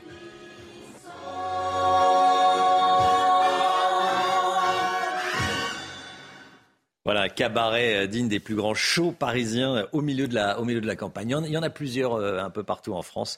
voilà, on voulait vous, montrer ça ce matin. Allez, le pouvoir d'achat des Français en recul, en léger recul. Cette année, l'écho, tout de suite, l'économie, Lomique Guillot. Lomic, vous nous dites ce matin que face à l'envolée des prix, notamment de l'énergie, le pouvoir d'achat des Français résiste plutôt bien. Il ne sera en recul que de 0,5% en 2022. Ce sont les chiffres officiels. Hein. Oui, euh, Romain, c'est euh, le chiffre fourni hier par l'INSEE dans sa note de, conjoncture. Alors qu'en début d'année, le pouvoir d'achat était en net recul, moins 1,8% au premier trimestre. Eh bien, il se limitera, euh, ce recul, à 0,5% finalement pour 2022. On sauve les meubles, hein, on peut dire. D'autant que dans le même temps, après un, alors qu'après un léger recul après que l'inflation avait fait un léger recul en août, elle repart à la hausse d'après l'INSEE. Elle sera de 6,5% en fin d'année euh, sur un an en cause la hausse des prix de l'alimentation. C'est surtout ça qui euh, impacte le, budget des ménages. Les familles nombreuses notamment seront les, les, plus euh, touchées par cette hausse des prix de l'alimentation. Alors ce qu'on peut se demander, c'est comment au final on obtient un pouvoir d'achat qui recule peu alors que l'inflation, elle, continue de flamber? Eh bien deux raisons à cela. La première, ce sont les mesures gouvernementales qui portent visiblement leurs fruits avec la revalorisation du SMIC, de certains salaires et de certaines prestations sociales. Ça contribue à maintenir le pouvoir d'achat des Français malgré tout. Et puis la seconde, eh bien, c'est la croissance qui est toujours là euh, cette année, malgré toutes les difficultés présentes et celles à venir. L'INSEE estime que la croissance devrait s'établir à 2,6% sur un an, alors qu'on s'attendait à un effondrement hein, de cette croissance vu les hausses des prix de l'énergie notamment. Mais alors attention malgré tout à ne pas se réjouir trop vite. La croissance pourrait retomber à zéro, nous dit l'INSEE en fin d'année, tandis que l'inflation, elle, va continuer. Il faudra donc sans doute de nouvelles mesures pour absorber euh, ce choc de l'inflation, des mesures à mettre en place en, en 2023. Et on va continuer dans un instant à parler pouvoir d'achat avec vous, Pierre Chasseret. Bonjour Pierre. Bonjour Romain. Délégué général de 40 millions d'automobilistes, vous allez nous parler des applications, les, les, meilleures applications pour trouver l'essence la moins chère en France. Ça vaut le coup.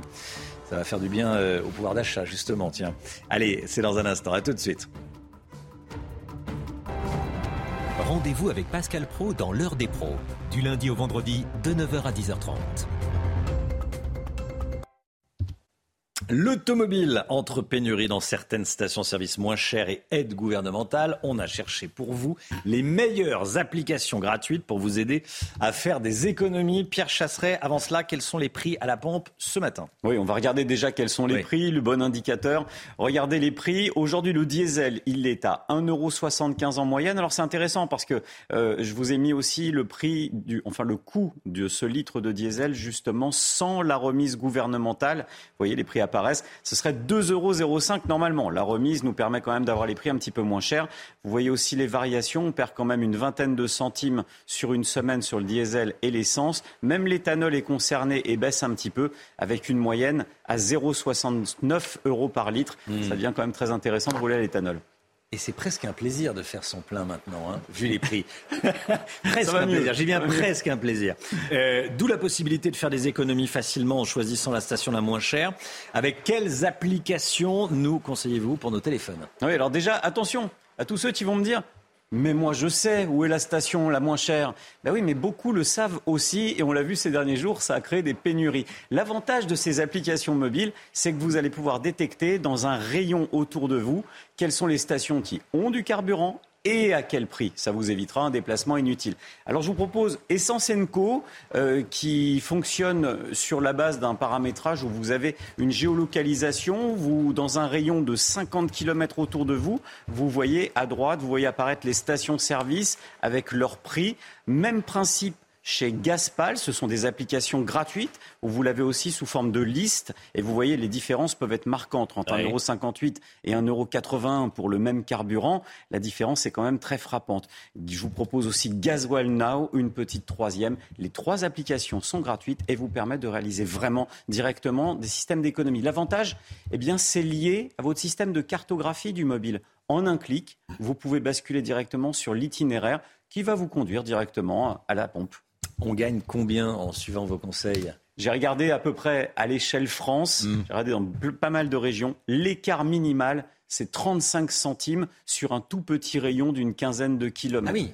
35 centimes au litre, ça vaut le coup de pas se tromper. Parce que sur un plein de 50 litres, eh bien, ça vous fait une différence, Romain, de 15,50 euros. Comme on gagne du pouvoir d'achat, eh ben, en tout cas, comment ne pas en perdre Voilà des applications gratuites qui vous permettront de faire quelques économies. Merci beaucoup Pierre Chasseret. Le temps tout de suite, Alexandra Blanc. La météo avec vous, Alexandra Blanc, vous nous emmenez tout de suite dans la Drôme. Oui, on prend la direction de Châteauneuf-du-Rhône avec, vous le voyez, des inondations hier, des trompes d'eau localement jusqu'à trois semaines, à un mois de pluie tombée dans la Drôme hier. On a eu localement jusqu'à 107 mm de pluie sur l'ensemble de l'épisode. Alors la bonne nouvelle, c'est qu'aujourd'hui, on va retrouver un temps calme, sec et ensoleillé sur les régions du sud avec donc cette France coupée en deux. Plus vous irez vers le sud, plus vous aurez un temps calme. En revanche, sur le nord, on a toujours cette même euh, configuration avec une alternance de nuages, d'éclaircies et de quelques averses. À noter également le maintien et surtout le renforcement du vent euh, près des côtes de la Manche avec un temps assez instable, assez orageux et localement euh, quelques averses. Dans l'après-midi, attention, les pluies et les orages se renforcent près des côtes de la Manche avec donc beaucoup d'instabilité, des orages, de fortes pluies entre la Normandie, la côte d'Opale ou encore en allant vers la pointe du Finistère et ces vents qui vont se renforcer avec des rafales de l'ordre de 60 à 70 km par heure, d'où un ressenti assez désagréable. Plus vous irez vers le sud, plus vous aurez du soleil. Côté température, température plutôt douce ce matin, déjà 20-22 degrés à Nice, 15 degrés à Paris et dans l'après-midi, fraîcheur sur le nord-ouest avec seulement 20 degrés à Brest contre 30 degrés à Perpignan ou encore 32 degrés à Nice. Demain, journée assez mitigée avant le retour du beau temps prévu samedi après-midi. C'est News, il est 7h30. Bienvenue à tous et merci d'être avec nous à la une ce matin. Un bus avec une vingtaine de passagers à bord, caillassés par des délinquants à Bagneux dans les Hauts-de-Seine. On va vous raconter ce qui s'est passé. Le refus d'obtempérer à Nice. Un Tunisien d'une trentaine d'années à bord d'une voiture volée refusait de s'arrêter. Et après une course-poursuite dangereuse au milieu des voitures, la police l'a neutralisé en lui tirant dessus. Il est mort. Deux enquêtes sont ouvertes. Le top départ aujourd'hui des travaux du Conseil national de la refondation. À quoi ça va servir? On va voir ça avec vous, Gauthier Lebret. À tout de suite, Gauthier. L'inflation pèse sur notre pouvoir d'achat. L'INSEE prévoit 6,5% pour cette année Con- concrètement. Comment avez-vous modifié votre façon de faire les courses? Reportage à suivre. Du travail par-dessus la tête pour les dog sitters. CNews est auprès d'un de ces promeneurs de chiens ce matin avec vous, Marie Conan. À tout de suite, Marie. Un bus de la RATP caillassé à Bagneux dans les Hauts-de-Seine. Ça s'est donc passé mardi soir. Il était aux alentours de 22 heures. Le chauffeur a été contraint d'accélérer pour échapper aux projectiles. Et deux passagers ont été légèrement blessés par des éclats de verre. Le récit de Charles Baget et Yael Benamou. Mardi soir à Bagneux, un bus est pris pour cible, caillassé par une bande de jeunes qui blessent plusieurs passagers. Les habitants sont partagés entre colère et indignation. Est-ce que vous pensez que c'est normal que le, le pauvre gars qui fait son travail de chauffeur de bus, il se fasse ca- caillasser? C'est pas normal. Mal parler, oui, j'ai déjà vu. Et euh, toujours, euh, toujours on essaie de calmer les choses. Enfin, il faut respecter les gens qui travaillent. Je veux dire, je pense que les personnes qui font ça, elles ne elles seraient pas forcément contentes si c'était euh, le conducteur, si c'était euh, un, membre de leur famille. Je pense que ça aurait été compliqué pour eux. Et cette violence exacerbée est récurrente selon ce chauffeur de bus. Vous avez déjà subi une agression? Ouais, plusieurs fois, ouais. Mais je suis encore là. Puis il y en a qui n'hésitent pas non plus à venir casser les vitres devant, les portes, euh, pour forcer le, le passage, quoi. On a du manque de respect, bah, salope, connard, euh, des insultes, euh, des, des menaces aussi. Il y a des moments où on sort le matin à 5h, on ne sait pas si à midi on va rentrer chez nous, quoi. Cet événement intervient alors que la profession peine à recruter. Fin août, 1800 postes de chauffeurs de bus étaient à pourvoir en Ile-de-France. Et comme tous les matins, on vous consulte, on vous donne la parole dans la matinale. Ce matin, on vous pose cette question. Et oui, est-ce que vous vous sentez en sécurité dans les transports en commun? Écoutez vos réponses, c'est votre avis. Généralement, j'ai jamais eu de soucis. euh, Je me sens toujours euh, sécurisé. Il n'y a aucun problème. Il peut vous arriver la même chose dans la rue que dans le métro, donc euh, pour, ma, pour ma part, c'est pas aussi dangereux que, que ça le métro. J'ai peur, je, je me sens pas en sécurité, je préfère prendre un taxi que prendre les transports en commun. faut toujours faire attention, il faut toujours bien, bien s'habiller. C'est plein de trucs. Moi, personnellement, ma mère, elle me laisse pas prendre des transports le soir, par exemple. Et c'est tout à fait normal. Donc, je trouve pas, surtout le soir pour une fille, toute seule, il n'y a pas trop de sécurité. On vous montre ce matin la vidéo de la fin de l'intervention de la police après la course-poursuite dangereuse euh, à Nice. Le conducteur d'une voiture volée, un Tunisien de 31 ans, sans permis, zigzaguait sur une voie rapide. Il n'a pas voulu s'arrêter. Coincé dans la circulation, il a fait demi-tour et a percuté à plusieurs reprises hein, la voiture de, police. c'est là qu'un des agents a ouvert le feu une seule fois. Le conducteur est mort sur le coup et comme le veut la procédure, euh, deux enquêtes ont été ouvertes, l'une contre le fuyard, l'autre contre le policier tireur. Alors pour Bruno Bartosetti du syndicat Unité SGP Police, cette enquête est primordiale pour tirer les conclusions. Écoutez les témoignages vont être relevés, les auditions des policiers présents vont être relevées. Euh, tout ça, c'est important. Une vidéo, il faut l'avoir sur plusieurs angles pour en tirer des conclusions. Le policier était très proche du, conducteur. Est-ce que ce dernier était armé?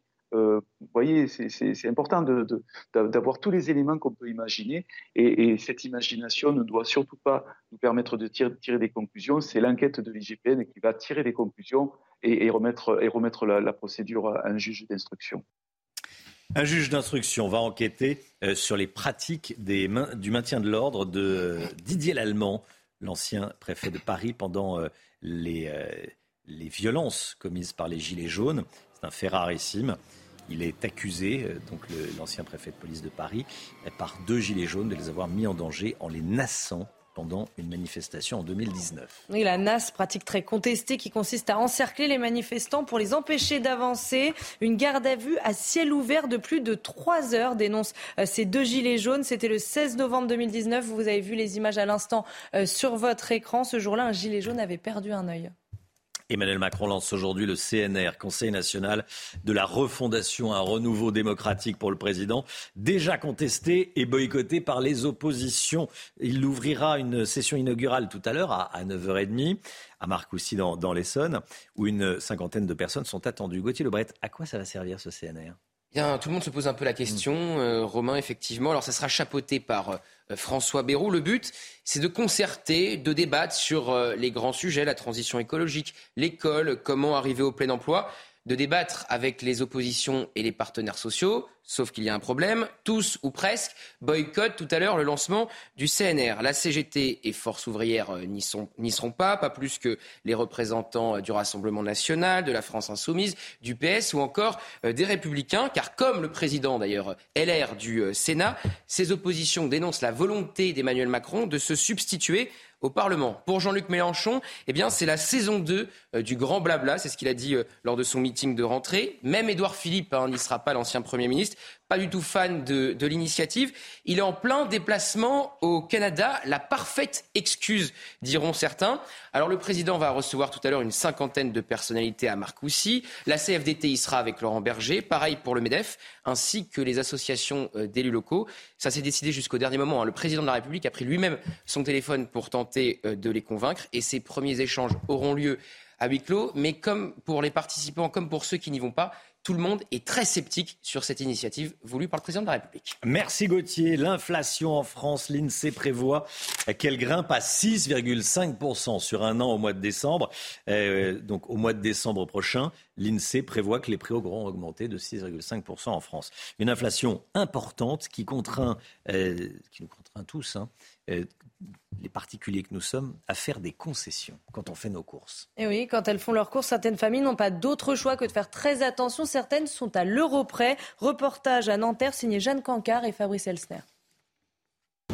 Lucille, jeune active, fait désormais ses courses avec une liste pour respecter son budget et compare les prix de tous les produits. Bah, du coup, là, on est tenté de prendre celui-là parce qu'il y a une différence qui est quand même super notable au prix au kilo, avec euh, plus de, enfin, à peu près 1,15€ de différence au kilo. Donc, euh, vous regardez souvent les prix au kilo Toujours. Trois étages plus bas, dans le parking de cet hypermarché de la région parisienne, nous rencontrons Céline et sa fille Moira, 21 ans. Elles aussi subissent de plein fouet la hausse des prix alimentaires. Parce que rien que la viande, sur le même produit, euh, il y a au moins 1,50€ d'écart déjà. Céline est enseignante et vit seule avec ses deux enfants. Chaque mois, elle tient à jour ses comptes et note ses dépenses pour entrer dans son budget 550 euros par mois pour les courses. J'ai un budget pour les vacances, j'ai un budget pour les courses, j'ai un budget euh, bah, pour le loyer, euh, pour la mutuelle. Et là, quand il y a eu toutes les hausses euh, de la vie de tous les jours, on a essayé de réduire ce que je pouvais réduire. Par exemple, j'ai une complémentaire retraite, ben, je l'ai réduit au minimum. Pour commencer son activité de prothésiste ongulaire, sa fille Moira est obligée de recevoir ses clientes ici dans sa chambre en espérant pouvoir quitter le foyer d'ici trois ans. Voilà, et toujours à propos de, pouvoir d'achat, notez que Système U et Leclerc veulent bénéficier de la remise de 20 centimes de Total. Les, supermarchés qui se fournissent chez Total ont fait la demande hier. Ils dénoncent une distorsion de concurrence. Voilà, Total qui vend dans ses propres stations-service avec les 20 centimes supplémentaires, donc ça fait 50 centimes, 30 centimes du gouvernement, 20 centimes de total. Mais quand il vend son essence à Leclerc ou au Système U, là, il le vend sans les 20 centimes supplémentaires. Donc, euh, vous avez compris, Système U et Leclerc veulent en bénéficier également. Restez bien avec nous. Dans un instant, on ira rejoindre Marie Conan ce matin, la matinale CNews auprès d'un dog sitter. Dog sitter, un métier qui ne connaît pas la crise. Tiens, combien ça coûte de faire garder ou promener ces, euh, animaux, ces chiens en l'occurrence? On verra ça avec vous, Marie, dans un instant. À tout de suite. CNews, 7h40. Dans un instant, Jean-Marie Conan auprès d'un dog sitter. On est auprès d'un dog sitter ce matin dans la matinale. Tout d'abord, le point info, tout ce qu'il faut savoir dans l'actualité avec Chanel Housteau. Faut-il lever l'excuse de minorité pour les faits de délinquance grave? Vous êtes 71% à être pour. C'est le résultat de notre dernier sondage CSA pour CNews. Actuellement en France, un mineur ne peut pas être condamné à une peine de prison supérieure à la moitié de la peine encourue par un adulte. Les arrêts maladie en augmentation cette année. 42% des salariés se seraient fait prescrire au moins un arrêt de travail contre 38% l'année dernière. C'est le résultat d'une étude publiée ce matin dans le Parisien. Alors parmi les motifs de ces arrêts, le Covid arrive en tête, suivi des maladies ordinaires et des troubles psychologiques. L'Ouest américain toujours ravagé par les flammes, la région continuait de suffoquer hier soir sous des températures pouvant atteindre les 45 degrés. Plusieurs incendies importants se sont déclarés en Californie. 3400 hectares sont partis en fumée depuis le début de la semaine et 4 personnes ont perdu la vie. La matinale CNews avec un dog sitter ce matin. Les dog sitters promène les chiens la journée pour euh, les gens qui y travaillent et un chien. Une profession qui ne connaît pas la crise. Marie Conan avec Marion Berchet euh, pour les images. Marie, vous êtes avec un dog-sitter à Guyancourt dans les Yvelines. Vous nous dites que euh, les propriétaires de chiens, d'animaux en général, ne comptent pas leur argent quand il s'agit de dépenser pour, le, pour, le, pour la bébête. Hein oui, hein, ils ne comptent pas. Loïc, dog-sitter, reçoit deux à trois demandes par jour. Malheureusement, il ne peut accueillir que quatre chiens au maximum. Et justement, on attend le quatrième chien. La cliente devrait arriver d'une minute à l'autre. On l'attend. Le chien l'attend également. Et elle devrait arriver d'une minute à l'autre. ah, bah voilà. Elle est là. ah, voilà. Ah bah ouvrez, c'est quand même chez lui, donc on le laisse ouvrir. Voilà le quatrième chien. Christine, bonjour. Vous venez souvent déposer votre chien. À quelle fréquence et pourquoi Loïc? Euh, Une semaine, euh, une fois par semaine en fait, on dépose Colby. Euh, et c'est surtout parce que en fait, c'est un bon encadrement. Il peut voir avec plusieurs chiens. C'est vraiment une crèche à chiens en fait, et c'est super. Alors en moyenne, en Ile-de-France, ça coûte 30 euros pour faire garder son chien. Ici, c'est 12 euros. Mais du coup, par exemple, pour deux semaines de vacances, ça peut monter à 200 euros, 500 euros ailleurs. C'est quand même un prix. Hein. Vous, euh, dans ce contexte d'inflation, c'est pas un problème pour vous? Bah, en fait, on s'adapte. Euh, j'ai pris une responsabilité avec mon chien, donc euh, c'est quelque chose que je suis prêt pour accepter parce que il y a des moments où je peux pas être là et je suis obligée de trouver une solution. Donc, comme tout, en fait, on s'adapte, on fait des sacrifices. Merci beaucoup, Christine. Et justement, Colby, Colby, viens. Voilà. Tiens. Voilà. J'ai un bon feeling avec les chiens depuis ce matin. Je pense que je vais devenir dog sitter. Un dog sitter, ça peut gagner entre 2000 et 5000 euros. C'est pas mal. Hein. Ah bah donc je vous confirme, effectivement, c'est un, beau salaire d'oxytère de luxe, hein, 5 000 euros. Bon, merci beaucoup Marie Conan. Effectivement, voilà, les, tout le monde, tout le monde s'adapte, doit faire des efforts, il y a des priorités. Et quand on a un chien, c'est une, une, responsabilité qu'on prend. En tout cas, il y a du travail. Hein, vous avez vu, il y, a, il y, a, du travail. Merci beaucoup Marie Conan. Allez, la flambée des des prix de l'énergie oblige certaines piscines à fermer car chauffer les bassins coûterait trop cher. Est-ce que c'est vraiment l'unique raison? On en parle dans quelques secondes avec le Guillot. C'est tout de suite.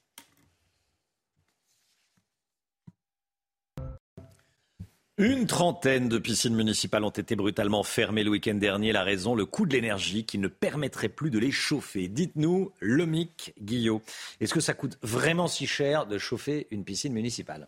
Jusqu'à présent, Romain, finalement, pas tant que ça. Hein. En réalité, si on regarde les chiffres euh, avant 2020 euh, et la flambée euh, du coût de l'énergie, chauffer une piscine municipale revenait à 150 euros par mètre carré et par an, selon une étude de l'Observatoire des finances et de la gestion publique locale, soit 15% du budget total d'une piscine. Si on regarde en réalité le principal poste de dépense, eh bien, il s'agit du personnel. Oui, le coût de personnel représente plus de 60%. Et l'eau, finalement, eh bien, ça représente pas grand-chose, un peu moins de 8%. Oui, mais voilà, avec l'augmentation des coûts de l'énergie, le budget chauffage des piscines s'envole. En début de semaine, le groupe Vermarine, qui est délégataire de services publics, c'est-à-dire qui gère les piscines d'une soixantaine de communes françaises, dont euh, Versailles, Marseille, Nîmes, Aix ou encore Limoges, a annoncé ainsi la fermeture, vous le disiez, d'une trentaine de ces bassins en raison de la hausse des coûts énergétiques en augmentation de 550% selon l'entreprise. J'ai donc euh, appliqué hein, cette hausse au budget d'une piscine et, voilà ce que ça donne si on regarde. Avec une telle hausse, le coût de l'énergie passe de 15% à 54% du budget et dépasse donc désormais le coût du personnel qui n'est plus que le deuxième poste de dépense. Et c'est pas prêt de s'arranger car les piscines publiques sont en grande majorité âgées de plus de 30 ans. Elles sont vieillissantes, mal isolées et particulièrement gourmandes en énergie. Alors Lomic, malgré cette hausse qu'on voit bien, hein, vous l'avez est-ce qu'il était vraiment nécessaire de fermer certaines piscines? C'est vrai qu'on peut s'interroger, hein, Romain, parce que d'abord parce que le, fameux groupe Vert Marine dont on parle a une délégation de services publics. Hein. les piscines servent pour les écoles notamment, donc il aurait pu les laisser euh, ouvertes. Et puis surtout parce que le coût de fonctionnement des piscines est en réalité largement subventionné par les municipalités. Aucune piscine municipale en France, aucun centre aquatique n'est rentable. Les recettes, ce que vous payez vous pour vous baigner, ne représentent que 22 du budget de fonctionnement, le reste étant pris en charge par la mairie, donc vos impôts, même si vous vous baignez euh, jamais. Après l'annonce de fermeture, la mairie de Rivesaltes, par exemple, a annoncé qu'elle allait prendre à sa charge la moitié du surcoût de la dépense d'électricité et de gaz de la piscine municipale. Et par ailleurs, le groupe Vermarine, lui, est plutôt bien géré, en bonne forme financière. On, annonce un bénéfice de 4,5 millions d'euros en 2020 pour 18 millions de chiffres d'affaires. C'est ce que révèle le média en ligne Frustration Magazine. Alors, la fermeture brutale de certaines piscines ressemble plus à un coup de pression mis sur les municipalités par ce groupe pour qu'elles prennent en charge la hausse de la facture qu'à une décision euh, économique. Puis il y a peut-être d'autres solutions. Hein. On peut citer euh, le cas de certaines piscines, notamment parisiennes, qui sont chauffées grâce à l'énergie des data centers, ces ordinateurs qui tournent en permanence. Et eh ben on récupère l'énergie pour euh, chauffer l'eau de les. C'est une bonne façon de gérer ces économies d'énergie. 7h49, il y a des piscines dans les centrales nucléaires. Jérôme Béglé, bonjour. mais elles servent à autre chose qu'à se baigner. Je vous conseille pas de vous baigner dedans, effectivement. Vous faites bien de le préciser. Jérôme Béglé, avec nous, on va parler de la bataille du nucléaire. Qui a raison, qui a tort? Euh, C'est dans un instant, la bataille du, nucléaire. On en parle beaucoup. Bah oui, on n'a plus d'électricité. La, plupart des, centres, des, réacteurs sont, en, sont à l'arrêt en ce moment. Un consensus de la Ve République. Un peu d'histoire dans un instant. À tout de suite. Rendez-vous avec Sonia Mabrouk dans Midi News du lundi au jeudi de midi à 14h. Jérôme Béglé avec nous, Jérôme, directeur général de la rédaction du journal du dimanche. On assiste depuis plusieurs semaines à une bataille politique de chiffonniers autour du nucléaire. Pourtant, vous nous rappelez ce matin, Jérôme, que l'atome fut l'un des rares consensus de la, de la Ve République. Hein. Oui, depuis la fin de la Seconde Guerre mondiale, euh, Thomas, euh, Romain, pardon, le nucléaire fut le ciment d'une union politique à la fois rare et durable. Dès mars 1945, le général de Gaulle, alors président euh, du gouvernement provisoire, charge Raoul Dautry et Frédéric De proposer une organisation de l'industrie française du nucléaire. Et en octobre, il porte sur les fonds baptismaux le commissariat à l'énergie atomique. Des initiatives qui font alors, à l'époque, consensus. L'indépendance énergétique de la France devient une, priorité politique droite, gauche, gaulliste et même anti-gaulliste euh, n'y trouve rien à redire et euh, personne ne veut dépendre du gaz russe, du pétrole américain ou du charbon roumain. La quatrième République traîne un peu les pieds, mais en 1958, le président de Gaulle fait de l'atome la pierre angulaire de la modernisation de la France et de son non-alignement diplomatique ainsi que de sa puissance. Il est aidé en cela par le Parti communiste et par la CGT qui co-construisent notre stratégie nucléaire au nom de la sacro-sainte indépendance énergétique. Le renchérissement progressif puis brutal des prix du pétrole dans les années 70 incite Georges Pompidou et Valéry Giscard d'Estaing à continuer dans cette voie. Alors au Parti socialiste, Charles Hennu fut un inlassable défenseur du nucléaire civil et militaire et finit par convaincre euh, François Mitterrand, d'abord rétif par antigolisme primaire. Au pouvoir, celui-ci multiplia à la fois les essais de Mururoa, fustigea les pacifistes qui étaient euh, à l'ouest alors que les missiles étaient à l'est et continua d'ouvrir des réacteurs civils comme par exemple Super Phoenix dans l'Isère. Il a même maintenu, contrairement à l'Allemagne par exemple, le cap après l'explosion de la centrale de Tchernobyl. Jacques Chirac et surtout Nicolas Sarkozy ont poursuivi cette stratégie. Résultat, au début des années 2000, EDF opère un parc de 58 réacteurs en France et de 15 en Grande-Bretagne. Et il est alors le plus important producteur mondial d'énergie nucléaire. Alors, qu'est-ce qui s'est passé pour que cette belle unanimité soit rompue? Alors l'abandon du nucléaire fut un des mantras des écolos français et ils en firent un principe non négociable au moment de nouer des alliances avec le Parti socialiste. Déjà sans véritable colonne euh, idéologique, celui-ci ne résista pas. Euh, Martine Aubry, par exemple, abandonna la doctrine mitterrandienne et François Hollande fit de la fermeture de Fessenheim l'un des arguments de sa campagne de 2012. Ségolène Royal, enfin, enfonça le clou et publia en 2017 les fameux décrets qui menèrent à la fermeture des deux réacteurs de la centrale alsacienne. Il n'y avait aucune obligation ni urgence économique, ni énergétique, ni même sécuritaire. Simplement un arrangement politique. Une mauvaise décision qu'Emmanuel Macron euh, confirma et amplifia. À l'aube de son premier mandat, il fixa le calendrier de fermeture d'une vingtaine de réacteurs. La pénurie énergétique pointait déjà le bout de son nez, mais peu importe, rien n'était trop beau pour faire plaisir à Nicolas Hulot, à Barbara Pompili ou à François Drugy.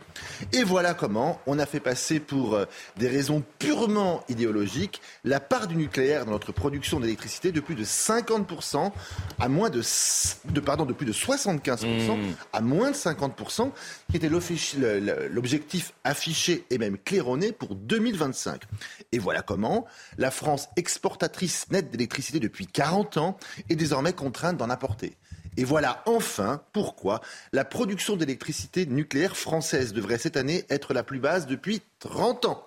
Tout cela par aveuglement idéologique, par manque d'anticipation et disons-le aussi un peu par incompétence. Merci beaucoup Jérôme Begley. Voilà, tout a basculé au moment de François Hollande. Voilà, c'est lui oh, qui a accès. Et Martine Aubry qui avait négocié, rappelez-vous, le programme hmm. commun euh, de l'époque. Voilà, et du coup, aujourd'hui, on a euh, un réacteur sur, sur deux. Sur ce, voilà. Et on n'entretient pas notre patrimoine qui nous a coûté une fortune. Une fortune. Et on met des, éoliennes un peu partout pour euh, saccager le territoire. Voilà, bon.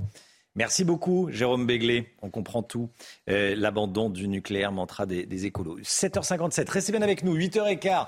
Jordan Bardella président par intérim du Rassemblement national. Il ambitionne de n'être plus que président euh, du, euh, du RN. Sera l'invité de Laurence Ferrari dans un instant. 8h15. Euh, le temps tout de suite. Alexandra Blanc.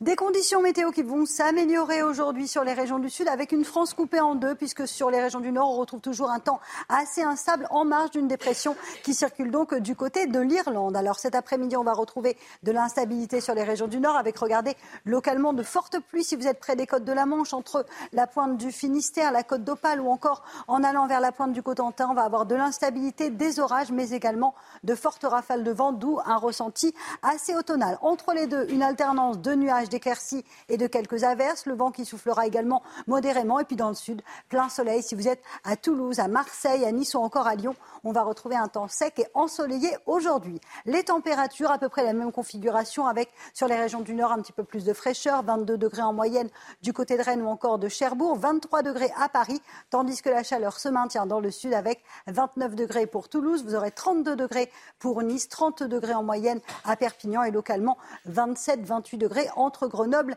et Lyon. La suite du programme, des conditions météo encore mitigées demain avec le retour des orages une nouvelle fois sur les régions du nord, retour de la grisaille au pied des Pyrénées, puis localement quelques averses en allant vers l'Auvergne, la Franche-Comté ou encore la Lorraine et l'Alsace. Toujours du grand beau temps autour du golfe du Lion, un petit peu de vent entre Corse et continent, le tout dans des températures un peu plus fraîches qu'en début de semaine, 22 degrés en moyenne au nord et 27 degrés attendus dans le sud.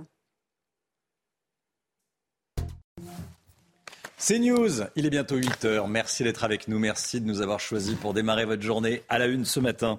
Le refus d'obtempérer à Nice.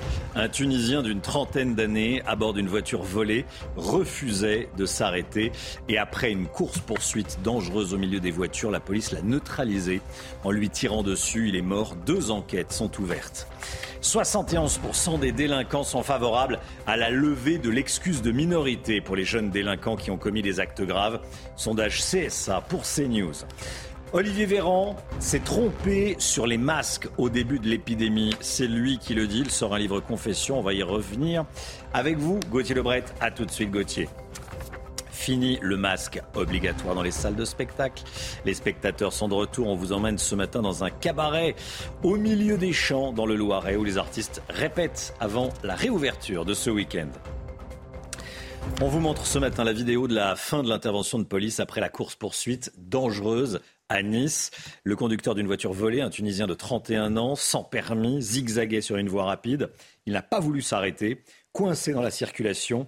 Il a fait demi-tour et aurait percuté à plusieurs reprises la voiture de police. Et c'est là qu'un des agents a ouvert le feu une seule fois. Le conducteur est mort sur le coup. Alors comme le veut euh, la procédure, deux enquêtes ont été ouvertes, l'une euh, contre le fuyard, l'autre contre le policier tireur. Le récit de Marine Sabourin.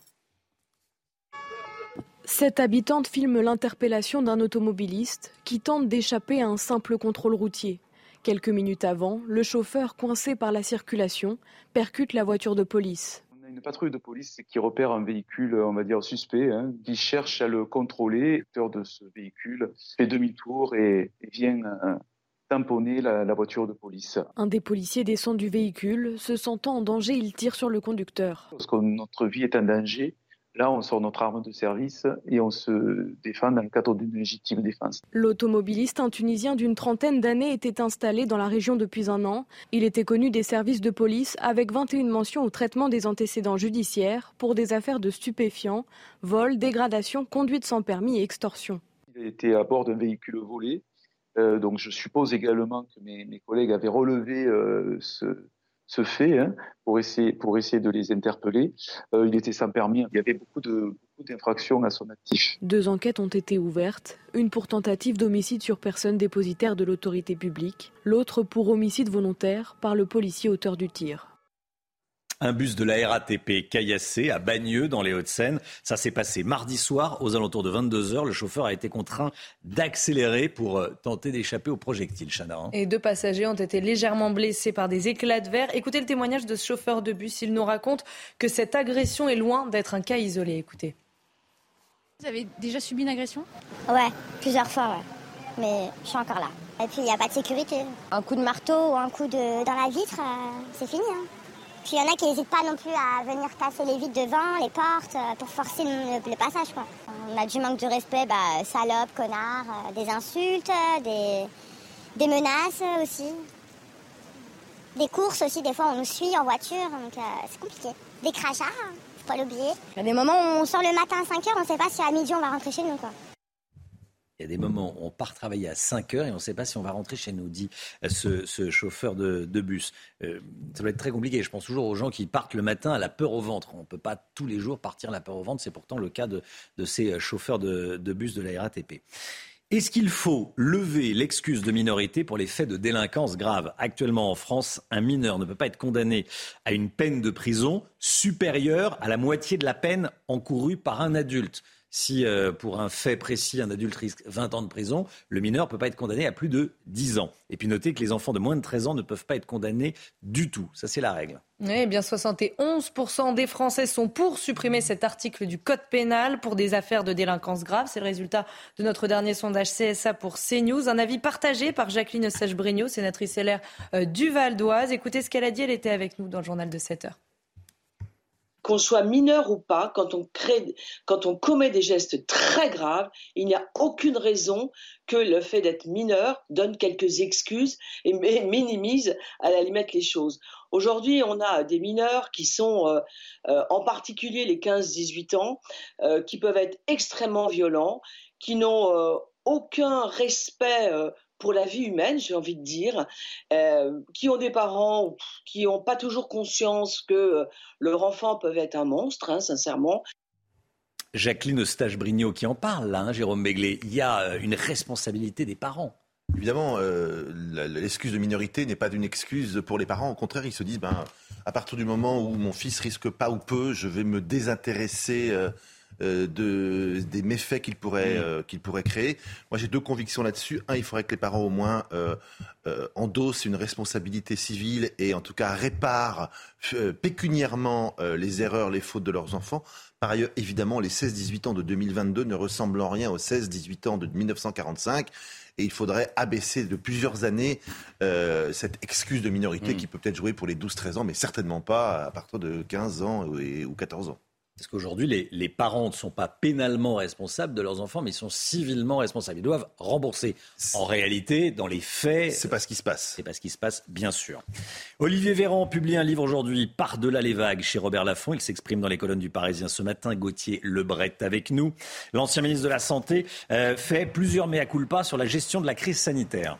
Absolument, Romain, a commencé par euh, les masques. Sur les masques, on s'est trompé, ni plus ni moins, confesse l'ancien ministre de la Santé. Est-ce que certaines décisions étaient absurdes? On lui pose la question. Oui, répond l'actuel porte-parole du gouvernement. Par exemple, quand on rouvre les terrasses en exigeant des bacs à fleurs ou des panneaux en plexiglas pour séparer les tables. C'est vrai qu'aujourd'hui, ça paraît complètement ridicule et ça fait mmh. sourire. Olivier Véran, on le sait, n'a jamais été un adepte hein, de Didier Raoult. Il le décrit comme un MacGyver déguisé en chaman. On rappelle en plus que Didier Raoul est actuellement dans la tourmente puisque le parquet de Marseille a ouvert une information judiciaire sur l'IHU de Marseille. L'ancien ministre de la Santé qui fait des révélations plus personnelles. Oui, il a frôlé le burn-out, euh, Romain. C'est ce qu'il explique dans Le Parisien. J'ai touché du doigt le burn-out, je crois, un matin vers la fin de la première vague entre un conseil de défense et un conseil des ministres dans le parc de l'Élysée. J'ai eu des vertiges, de profondes nausées, les jambes qui flagellent. À l'époque, je dormais trois heures par nuit, je sautais plein de repas, le stress était permanent. Puis j'ai regardé les arbres, j'ai soufflé et c'est reparti sur le coup. Ensuite, je me suis mis à la méditation. Ça m'a beaucoup aidé. Alors pour un ancien euh, ministre de la Santé et un ancien médecin aussi, dire qu'on peut soigner le burn-out en regardant juste les arbres alors que c'est une vraie maladie qui touche évidemment des, centaines de Français, ça peut surprendre. On apprend aussi que la vie de ministre peut être rustique, Romain. J'ai vécu dans mon appartement de fonction, dit euh, Olivier Véran, à 30 mètres de son bureau, ça tombait bien en plein mmh. confinement, un appart dans son jus avec un lit à matelas orthopédique qui grince des années 80. Alors, ses confidences, il parle aussi de son salaire, hein, 6500 euros net après avoir payé ses impôts et avoir payé son loyer au ministère.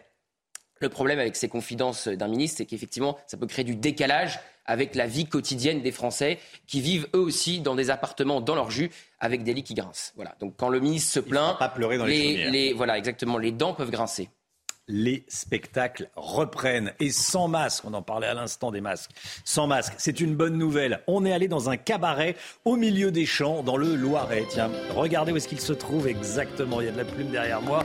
Une petite carte. Voilà, un cabaret au milieu des champs. Et à une heure et demie de la capitale, une famille propose depuis 20 ans un spectacle digne des plus grands shows parisiens, Chana. Hein. Oui, et on a pu assister, on a eu la chance d'assister aux répétitions. Regardez ce reportage de Thibaut Marcheteau de la danse, du chant, des tours de magie, mais aussi des numéros à couper le souffle. Le cabaret Bego by Le Diamant Bleu est bien de retour pour une nouvelle saison et un spectacle unique. Avec une centaine de représentations par saison, le cabaret est géré en famille depuis près de 20 ans. Diamant Bleu créé en 2003, donc une affaire de famille avec nos parents, bien évidemment, qui étaient les gérants, mon frère, ma sœur et maintenant la nouvelle génération euh, du Bégo Cabaret, bah, le Diamant Bleu. Donc nous avons Adrien, Adrien donc mon neveu, Amandine, ma nièce, ma sœur Isabelle. Avec la famille, 12 artistes aux nationalités différentes assurent le show pendant deux heures. Ici, tout est fait maison, de la chorégraphie au costume. Après huit mois de préparation, le stress monte à quelques jours des premières représentations. Je suis pressé, mais à la fois euh, très nerveux euh, pour que tout le monde soit, soit bien prêt et à l'aise euh, pour tous les ballets. C'est un, stress énorme, c'est quelque chose d'incroyable. Mais on a hâte, on a hâte. Le cabaret ouvre ses portes ce samedi et peut accueillir jusqu'à 160 couverts. Les représentations continueront jusqu'au mois de mai 2023.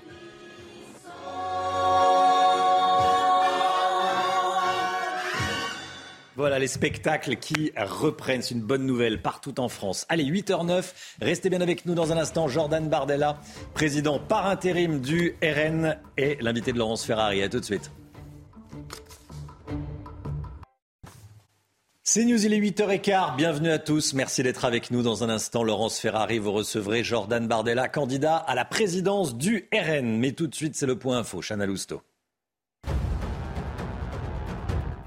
Cette information de la matinée, le policier qui a tiré et tué un homme qui refusait d'obtempérer à Nice est en garde à vue depuis hier soir. Le conducteur d'une voiture volée, un Tunisien de 31 ans sans permis, zigzaguait sur une voie rapide. Il a refusé de s'arrêter et a percuté la voiture de police à plusieurs reprises. C'est là que l'agent a ouvert le feu. Le conducteur est mort sur le coup. Cet homme était installé dans la région depuis un an et était connu des services de police, notamment pour des affaires de vol et de stupéfiants.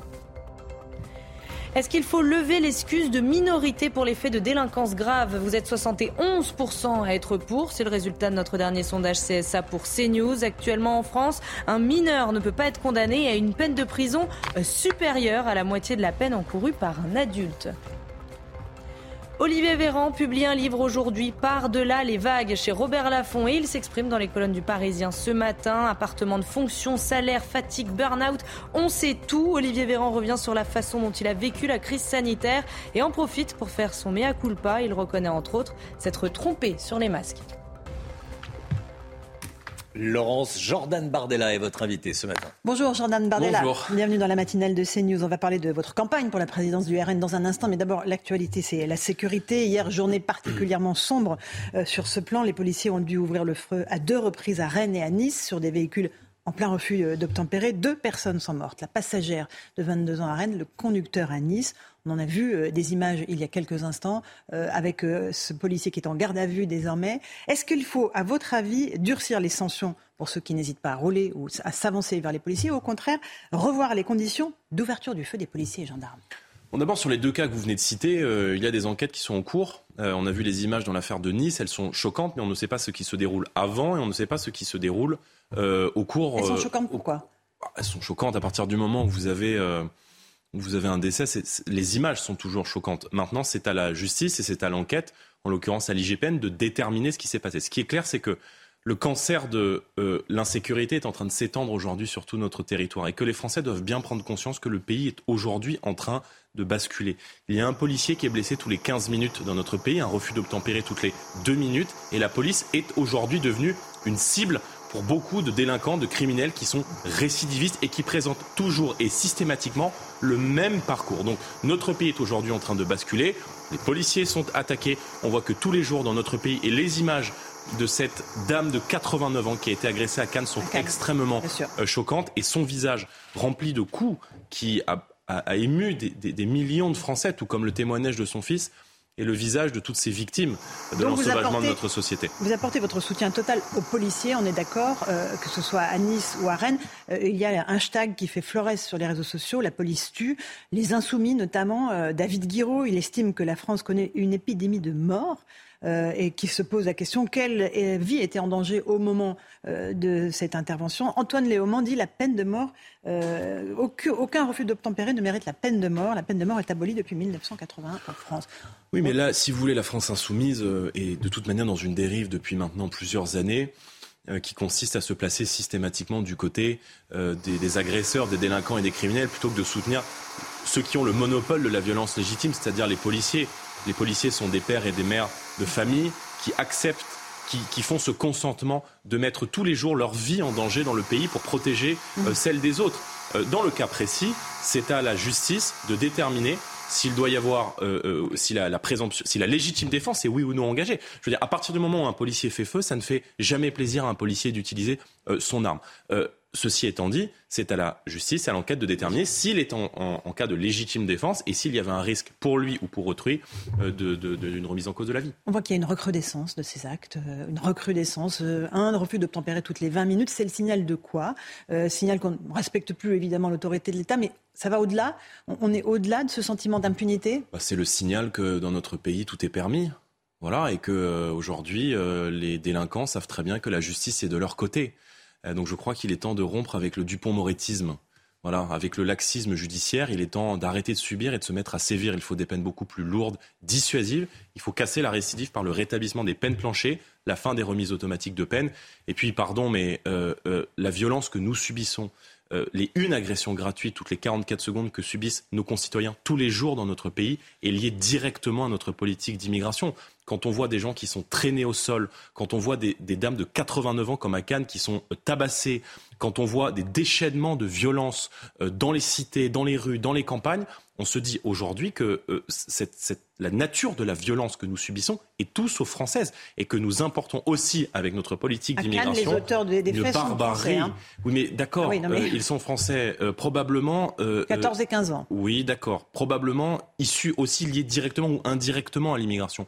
Et on voit bien, et d'ailleurs je vous ramène aux travaux euh, de, du spécialiste de la violence, Maurice Berger. Bon, écoutez, il suffit de regarder euh, euh, tous les jours la violence qui se déroule dans le pays pour s'apercevoir. Même M. Darmanin, d'ailleurs, a admis qu'à Marseille, 55% des gardés à vue étaient de nationalité étrangère. Je veux dire, quand on traîne quelqu'un au sol, quand on tabasse une, une, une, une, mère de 89 ans, qui pourrait être votre mère, votre grand-mère, votre sœur, votre voisine, votre proche, euh, je veux dire, cette, cette barbarie-là, elle est aussi importée et elle ne vient pas, elle n'est pas tombée euh, dans le pays de, de la part des prairies normandes. Donc, euh, il faut être beaucoup plus ferme aujourd'hui en matière pénale. Il faut arrêter l'immigration, expulser tous les délinquants et criminels étrangers. On réglera une très grosse partie de la violence. Et puis il faut que la justice fasse son travail.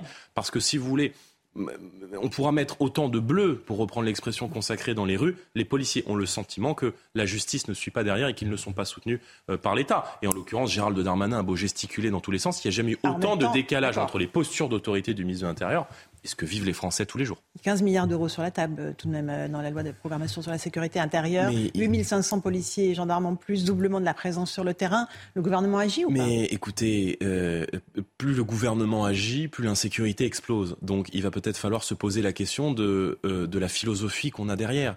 Et encore une fois, euh, vous pouvez mettre autant de voitures de police que vous souhaitez si derrière les délinquants et les criminels qui sont des multirécidivistes, parce que c'est ça que se disent les Français, toujours les mêmes, ce sont des gens qui passent 10, 15, 20, 30, 40, 50 fois par la case prison et qu'ils ne sont jamais euh, inquiétés. Et je pense qu'en matière de, violence et d'atteinte aux personnes, il ne doit pas y avoir d'aménagement de peine euh, sous euh, six mois de, de, de, prison ferme. Parce que, si vous voulez, aujourd'hui, pour faire de la prison et pour être incarcéré, il faut quand même y aller dans notre pays.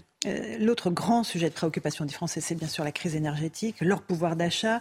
ils disent à longueur de, sondage leur inquiétude. Ils voient leurs factures qui explosent. Il y a même un risque de récession en Europe, selon la Commission européenne. Nous avons perdu aujourd'hui notre souveraineté énergétique. Euh, comment la récupérer? Qu'est-ce que vous proposez?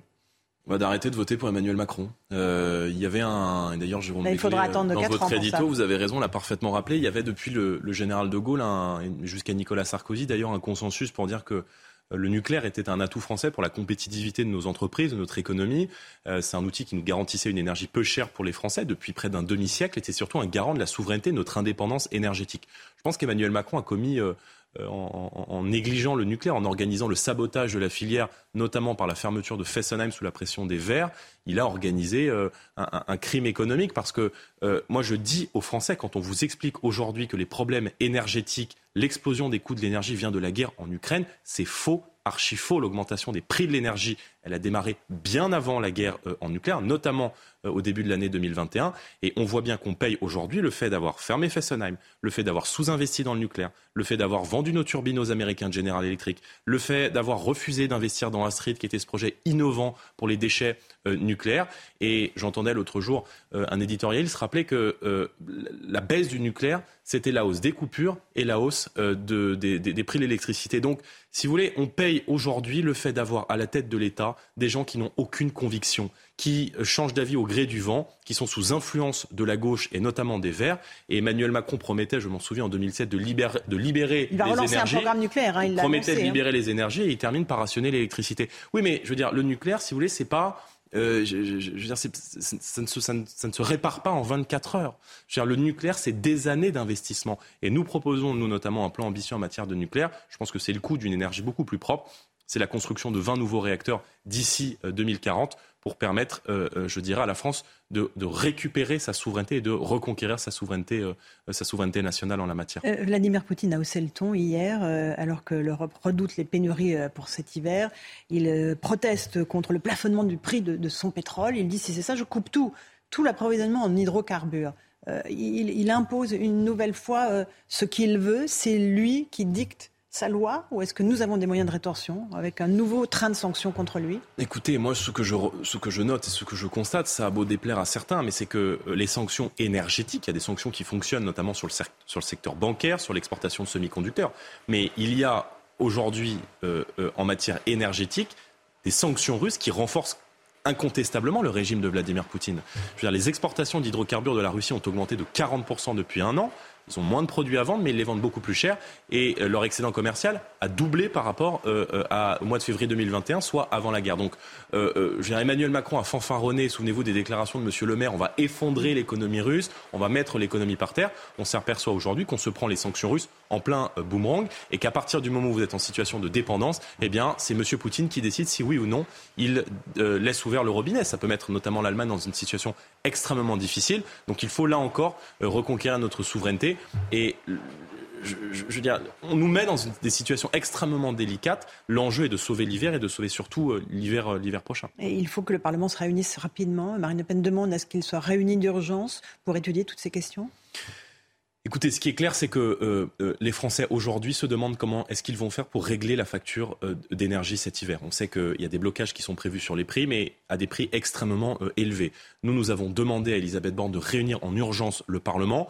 Nous souhaitons notamment réclamer la baisse de la TVA de 20% à 5,5% sur l'ensemble des énergies. Et je crois qu'il est temps aujourd'hui de taxer les super profits que se font un certain nombre de boîtes, un certain nombre d'États, parce qu'on voit que euh, tant sur le gaz que sur le pétrole, les prix ont explosé. Ce n'est pas la matière première qui a explosé, mais c'est bien les super profits qui sont faits dessus. Et puis, en matière de, souveraineté, euh, les Français doivent savoir aujourd'hui qu'on est pieds et poings liés par l'Union européenne. Il faut euh, négocier pour sortir et avoir cette clause comme l'a fait l'Espagne ou le Portugal du marché européen de l'électricité.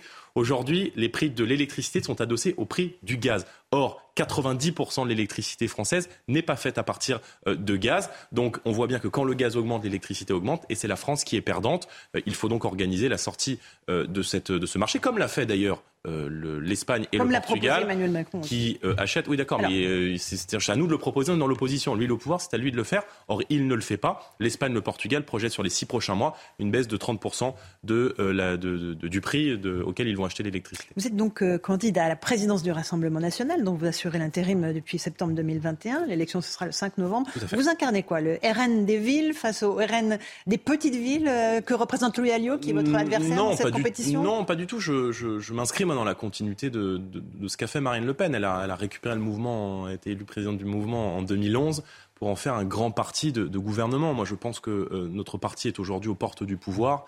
Et, et moi, j'appelle tous les Français, d'où qu'ils viennent, quel qu'ait été leur choix politique passé, à me rejoindre. Et je veux dire d'ailleurs aux électeurs du Rassemblement national que pour être élu président du Rassemblement national et continuer le travail de Marine Le Pen, j'ai besoin d'eux et donc je les appelle à adhérer au Rassemblement national, rassemblementnational.fr avant le 26 septembre pour pouvoir voter pour moi, me soutenir et permettre euh, que le travail que nous avons euh, euh, construit avec Marine Le Pen, cette grande victoire, 42% à l'élection présidentielle, 89 députés à l'Assemblée nationale, victoire aux élections européennes puisse se poursuivre parce que euh, je pense que nous sommes Louis amenés à, à peu près la même chose que vous. Mais est-ce que vous n'avez pas une ligne plus identitaire que lui? Vous avez évoqué le grand remplacement cet été. Euh, certains de vos adversaires au RN vous le reprochent. Oui, mais si vous voulez, moi je dis la vérité telle que je la vois.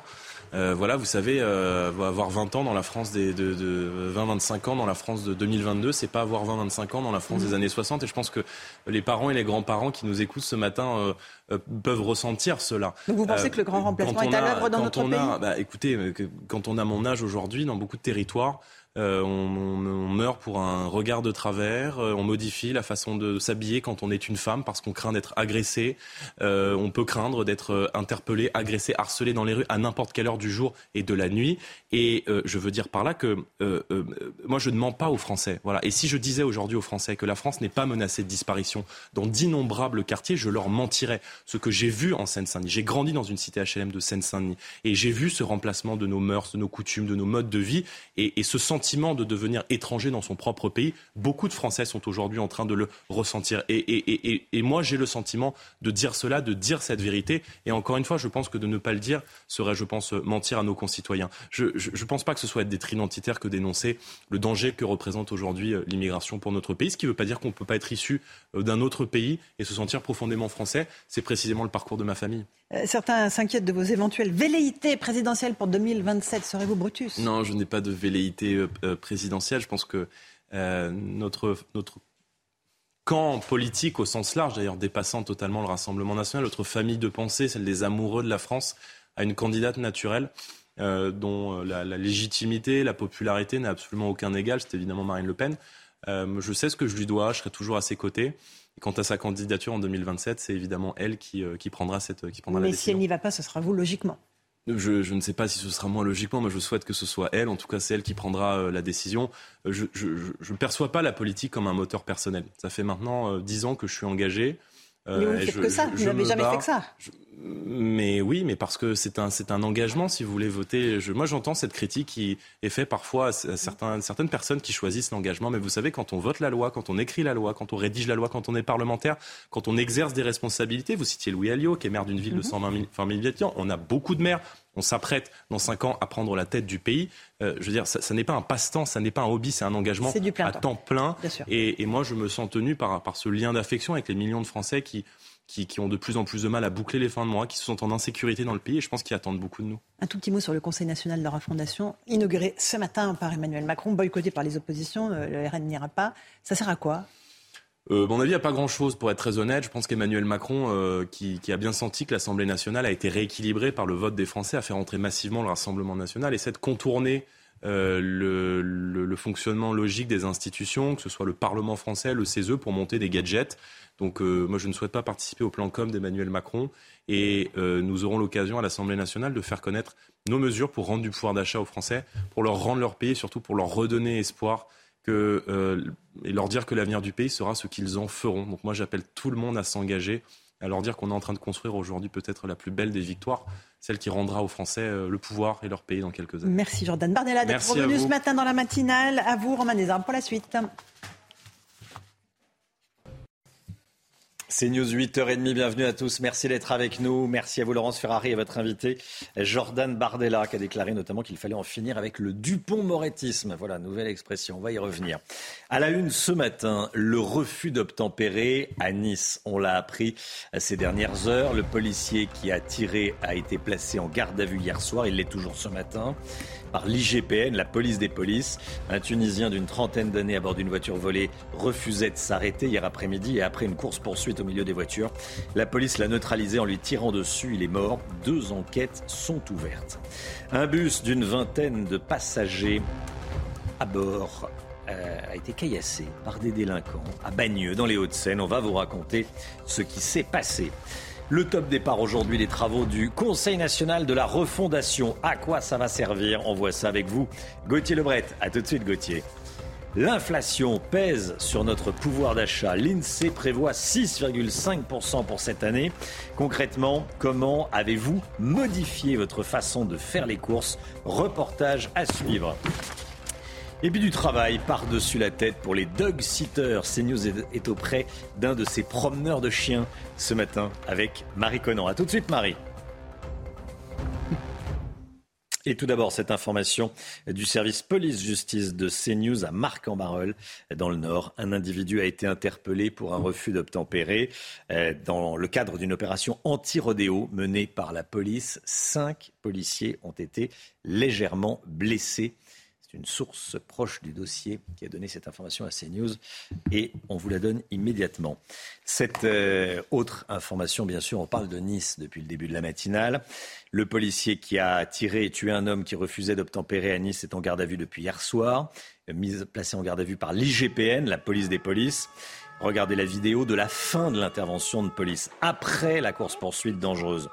Le conducteur d'une voiture volée, un Tunisien de 31 ans, sans permis, zigzaguait sur une voie rapide. Il n'a pas voulu s'arrêter. Il a été coincé dans la circulation. Il a fait demi-tour et il aurait percuté à plusieurs reprises. Donc là, la voiture de police, vous le voyez sur ces images. Oui, c'est là qu'un des agents a ouvert le feu. Une seule fois, le conducteur est mort sur le coup. Alors, comme le veut la procédure, deux enquêtes ont été ouvertes, l'une euh, contre le fuyard et l'autre donc contre euh, le policier tireur. Le récit de Marine Sabourin. Cette habitante filme l'interpellation d'un automobiliste qui tente d'échapper à un simple contrôle routier. Quelques minutes avant, le chauffeur, coincé par la circulation, percute la voiture de police. On a une patrouille de police qui repère un véhicule, on va dire suspect, hein, qui cherche à le contrôler. L'acteur de ce véhicule fait demi-tour et, vient euh, tamponner la, la voiture de police. Un des policiers descend du véhicule. Se sentant en danger, il tire sur le conducteur. Parce que notre vie est en danger, Là, on sort notre arme de service et on se défend dans le cadre d'une légitime défense. L'automobiliste, un Tunisien d'une trentaine d'années, était installé dans la région depuis un an. Il était connu des services de police avec 21 mentions au traitement des antécédents judiciaires pour des affaires de stupéfiants, vol, dégradation, conduite sans permis et extorsion. Il était à bord d'un véhicule volé. Euh, donc je suppose également que mes, collègues avaient relevé euh, ce, ce fait hein, pour, essayer, pour essayer de les interpeller. Euh, il était sans permis. Il y avait beaucoup de d'infractions à son actif. Deux enquêtes ont été ouvertes, une pour tentative d'homicide sur personne dépositaire de l'autorité publique, l'autre pour homicide volontaire par le policier auteur du tir. Un bus de la RATP caillassé à Bagneux dans les Hauts-de-Seine. Ça s'est passé mardi soir. Aux alentours de 22 heures, le chauffeur a été contraint d'accélérer pour échapper aux projectiles. Et deux passagers ont été légèrement blessés par des, éclats de verre. Le reportage de Charles Baget et Yael Benamou. Mardi soir à Bagneux, un bus est pris pour cible, caillassé par une bande de jeunes qui blessent plusieurs passagers. Les habitants sont partagés entre colère et indignation. Est-ce que vous pensez que c'est normal que le, pauvre gars qui fait son travail de chauffeur de bus, il se fasse caillasser? C'est pas normal. Mal parler, oui, j'ai déjà vu. Et euh, toujours, euh, toujours on essaie de calmer les choses. Enfin, il faut respecter les gens qui travaillent. Je veux dire, je pense que les personnes qui font ça, elles ne seraient pas forcément contentes si c'était euh, le conducteur, si c'était un, un, membre de leur famille. Je pense que ça aurait été compliqué pour eux. Et cette violence exacerbée est récurrente selon ce chauffeur de bus. Vous avez déjà subi une agression? Ouais, plusieurs fois, ouais mais je suis encore là. Puis il y en a qui n'hésitent pas non plus à venir casser les vitres devant, les portes, euh, pour forcer le, passage. Quoi. On a du manque de respect, bah, salope, connard, euh, des insultes, des, des menaces aussi. Y a des moments où on sort le matin à 5 h on ne sait pas si à midi on va rentrer chez nous. Quoi. Cet événement intervient alors que la profession peine à recruter. Fin août, 1800 postes de chauffeurs de bus étaient à pourvoir en Ile-de-France. Et comme tous les matins, on vous consulte, on vous donne la parole dans la matinale. Et ce matin, on vous pose cette question, Chana. Mais oui, est-ce que vous vous sentez en sécurité dans les transports en commun? Écoutez vos réponses, c'est votre avis. Généralement, j'ai jamais eu de soucis. Euh, je me sens toujours euh, sécurisé. Il n'y a aucun problème. Il peut vous arriver la même chose dans la rue que dans le métro, donc. Euh, pour, ma, pour ma part, c'est pas aussi dangereux que, que ça le métro. J'ai peur, je, je me sens pas en sécurité, je préfère prendre un taxi que prendre les transports en commun.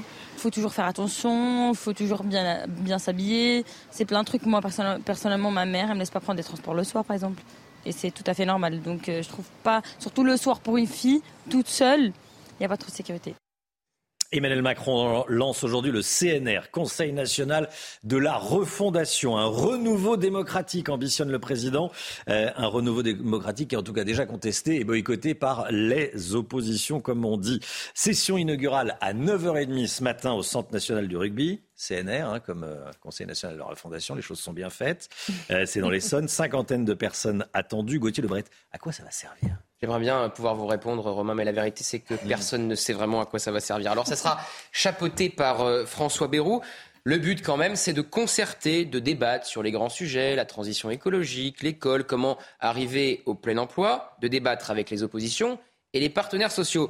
Sauf qu'il y a un problème, Romain, vous venez de le dire. Tous ou presque boycottent le lancement du CNR tout à l'heure. La CGT, Force ouvrière, n'y seront pas, pas plus que les représentants du Rassemblement national, de la France insoumise, du PS ou encore des Républicains. Car comme le président LR justement euh, du Sénat, Gérard Larcher, les oppositions dénoncent la volonté d'Emmanuel Macron de se substituer au Parlement. Jean-Luc Mélenchon parle, lui, de la saison 2 du grand blabla.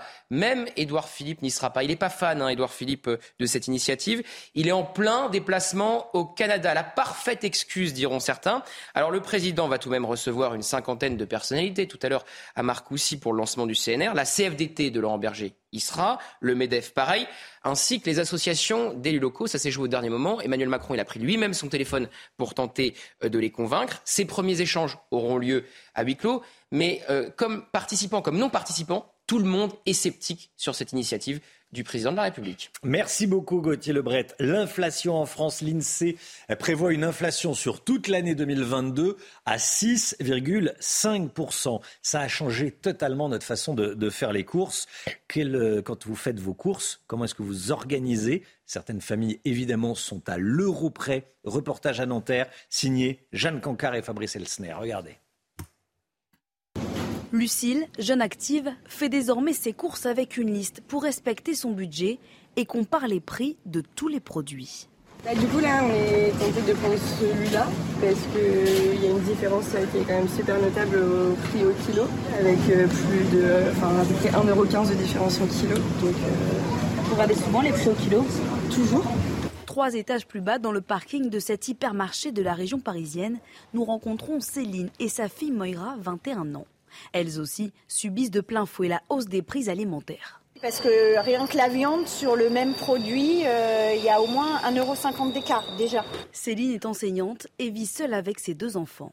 Chaque mois, elle tient à jour ses comptes et note ses dépenses pour entrer dans son budget 550 euros par mois pour les courses. J'ai un budget pour les vacances, j'ai un budget pour les courses, j'ai un budget euh, ben, pour le loyer, euh, pour la mutuelle. Et là, quand il y a eu toutes les hausses euh, de la vie de tous les jours, on a essayé de réduire ce que je pouvais réduire.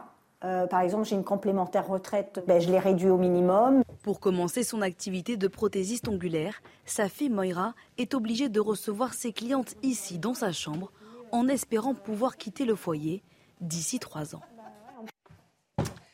Ce matin dans la matinale, on est avec un dog sitter. Marie Conan en direct avec nous. Euh, les dog sitters sont euh, les personnes qui promènent vos animaux, souvent des chiens, à votre place si vous ne pouvez pas le faire.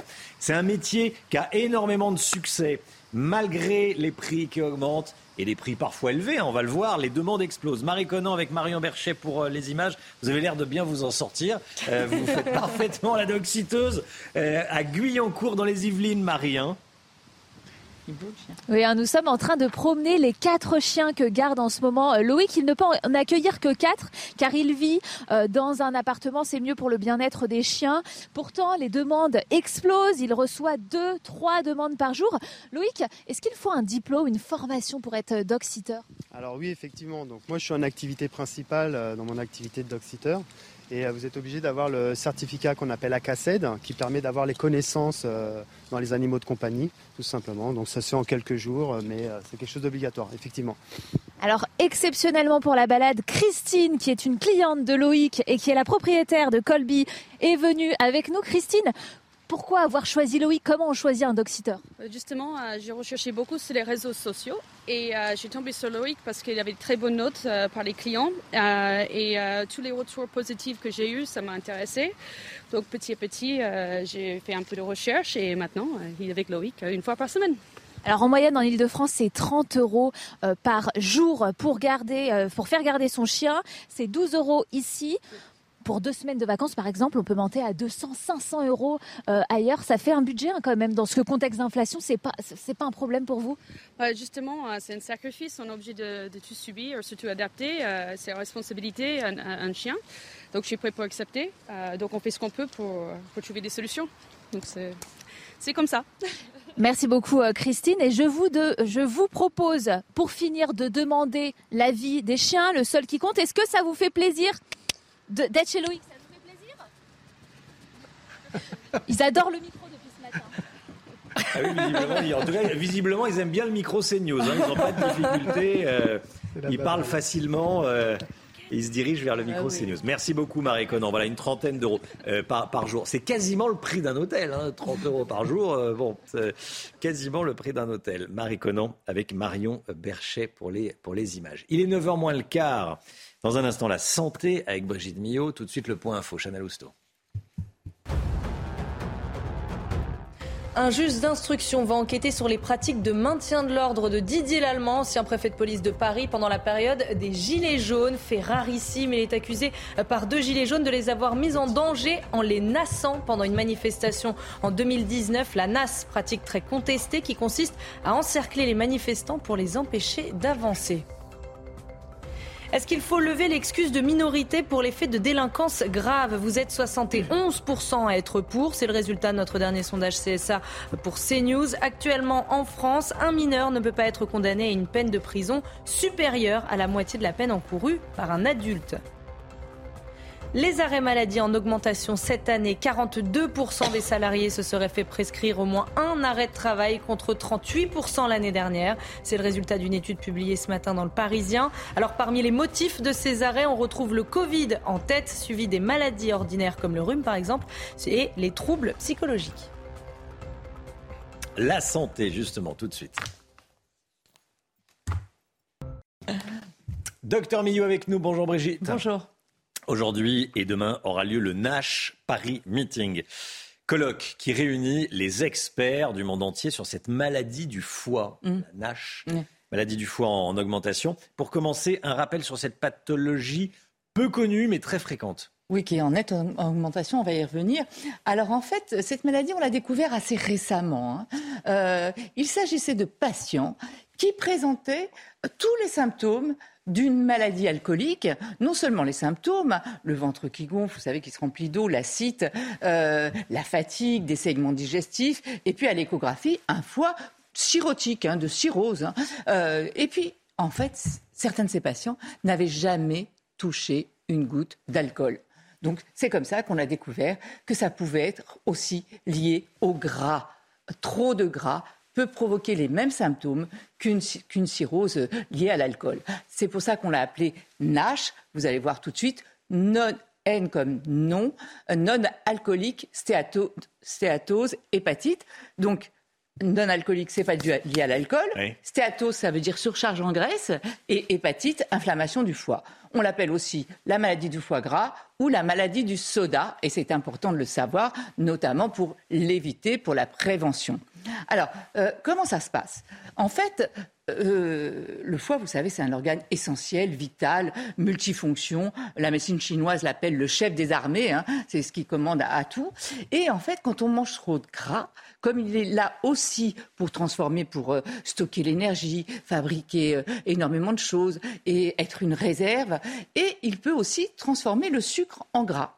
Et quand on a les, les causes essentielles sont évidemment une mauvaise alimentation, trop de sucre, on l'a Ouais. dit, maladie du soda, euh, trop de gras aussi, et sédentarité, c'est-à-dire absence d'activité physique. À cela s'ajoutent d'autres facteurs de risque comme l'obésité, le diabète, le cholestérol. Donc, quand on a tout ça, le foie, à un moment, ben, il est débordé, il est étouffé par le gras. On va voir sur ces images l'évolution de cette maladie. Au début, on fait des biopsies, vous savez, on, fait des petits prélèvements euh, du foie pour analyser le tissu hépatique. Donc on voit, première étape, un foie sain, donc la biopsie est tout à fait normale, on voit bien les cellules hépatiques qui fonctionnent bien. Après, quand il y a trop de gras, quand il est débordé quasiment, étouffé par le gras, cette accumulation de graisse de- entre les cellules hépatiques va gêner le fonctionnement de ces cellules hépatiques. Donc, toutes les fonctions liées au foie, il y en a, il y en a des centaines, il fait plein de choses le foie, ne peuvent plus se produire. Ensuite, ça va créer une inflammation qui va faire ce qu'on appelle une fibrose, c'est-à-dire en fait le tissu va, va se fibroser comme une, cica- comme une cicatrice, si vous voulez, et ne va plus pouvoir assumer ses fonctions. Donc jusque-là, c'est encore réversible. Euh, euh, Jusqu'à la phase inflammatoire, la phase, ce qu'on appelle la nage réellement, hein, c'est quand il y a l'inflammation. Et là, c'est encore réversible, on peut encore faire quelque chose. Mais après, ça peut se transformer en cirrhose, c'est-à-dire que là, on le voit bien, c'est une destruction de toutes les cellules hépatiques. Et donc, c'est la cirrhose hépatique, et ça peut même aller jusqu'au cancer du foie.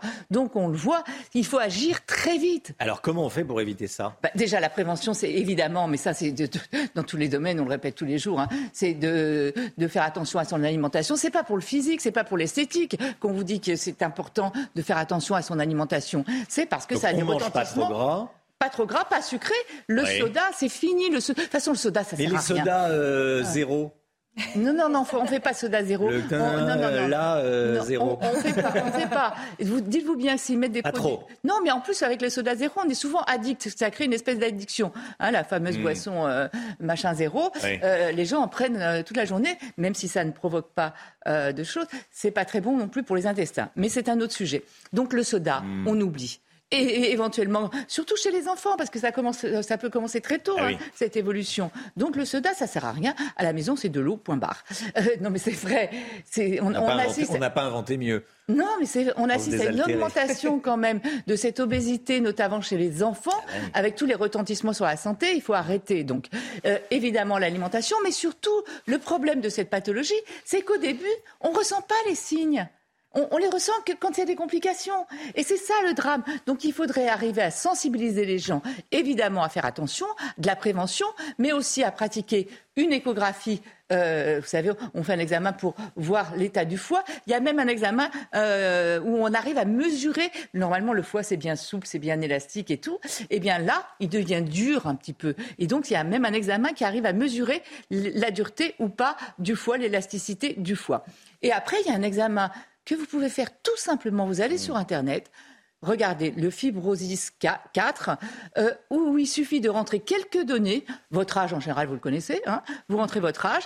Les enzymes hépatiques, bien souvent, vous les avez sur une prise de sang, les gamma GT, des choses comme ça. Vous regardez dans vos prises de sang si vous en avez une. Et le taux de plaquettes, là aussi, on l'a quasiment sur chaque prise de sang. Vous rentrez ça et vous arrivez déjà, rien qu'avec un simple score, à savoir si vous êtes à risque ou pas. Donc faites-le. Évidemment, prévention, pas de soda, pas trop de gras, pas trop de sucre, une activité physique, mais surtout y penser régulièrement et faire du dépistage si vous êtes, si vous vous sentez à risque. 8h52, merci d'avoir choisi CNews pour démarrer cette journée de jeudi. On se retrouve demain pour une nouvelle matinale, bien sûr. Dans un instant, c'est l'heure des pros avec Pascal Pro et tous ses invités. Belle journée à vous sur CNews, à demain. Tout de suite, Pascal Pro dans l'heure des pros.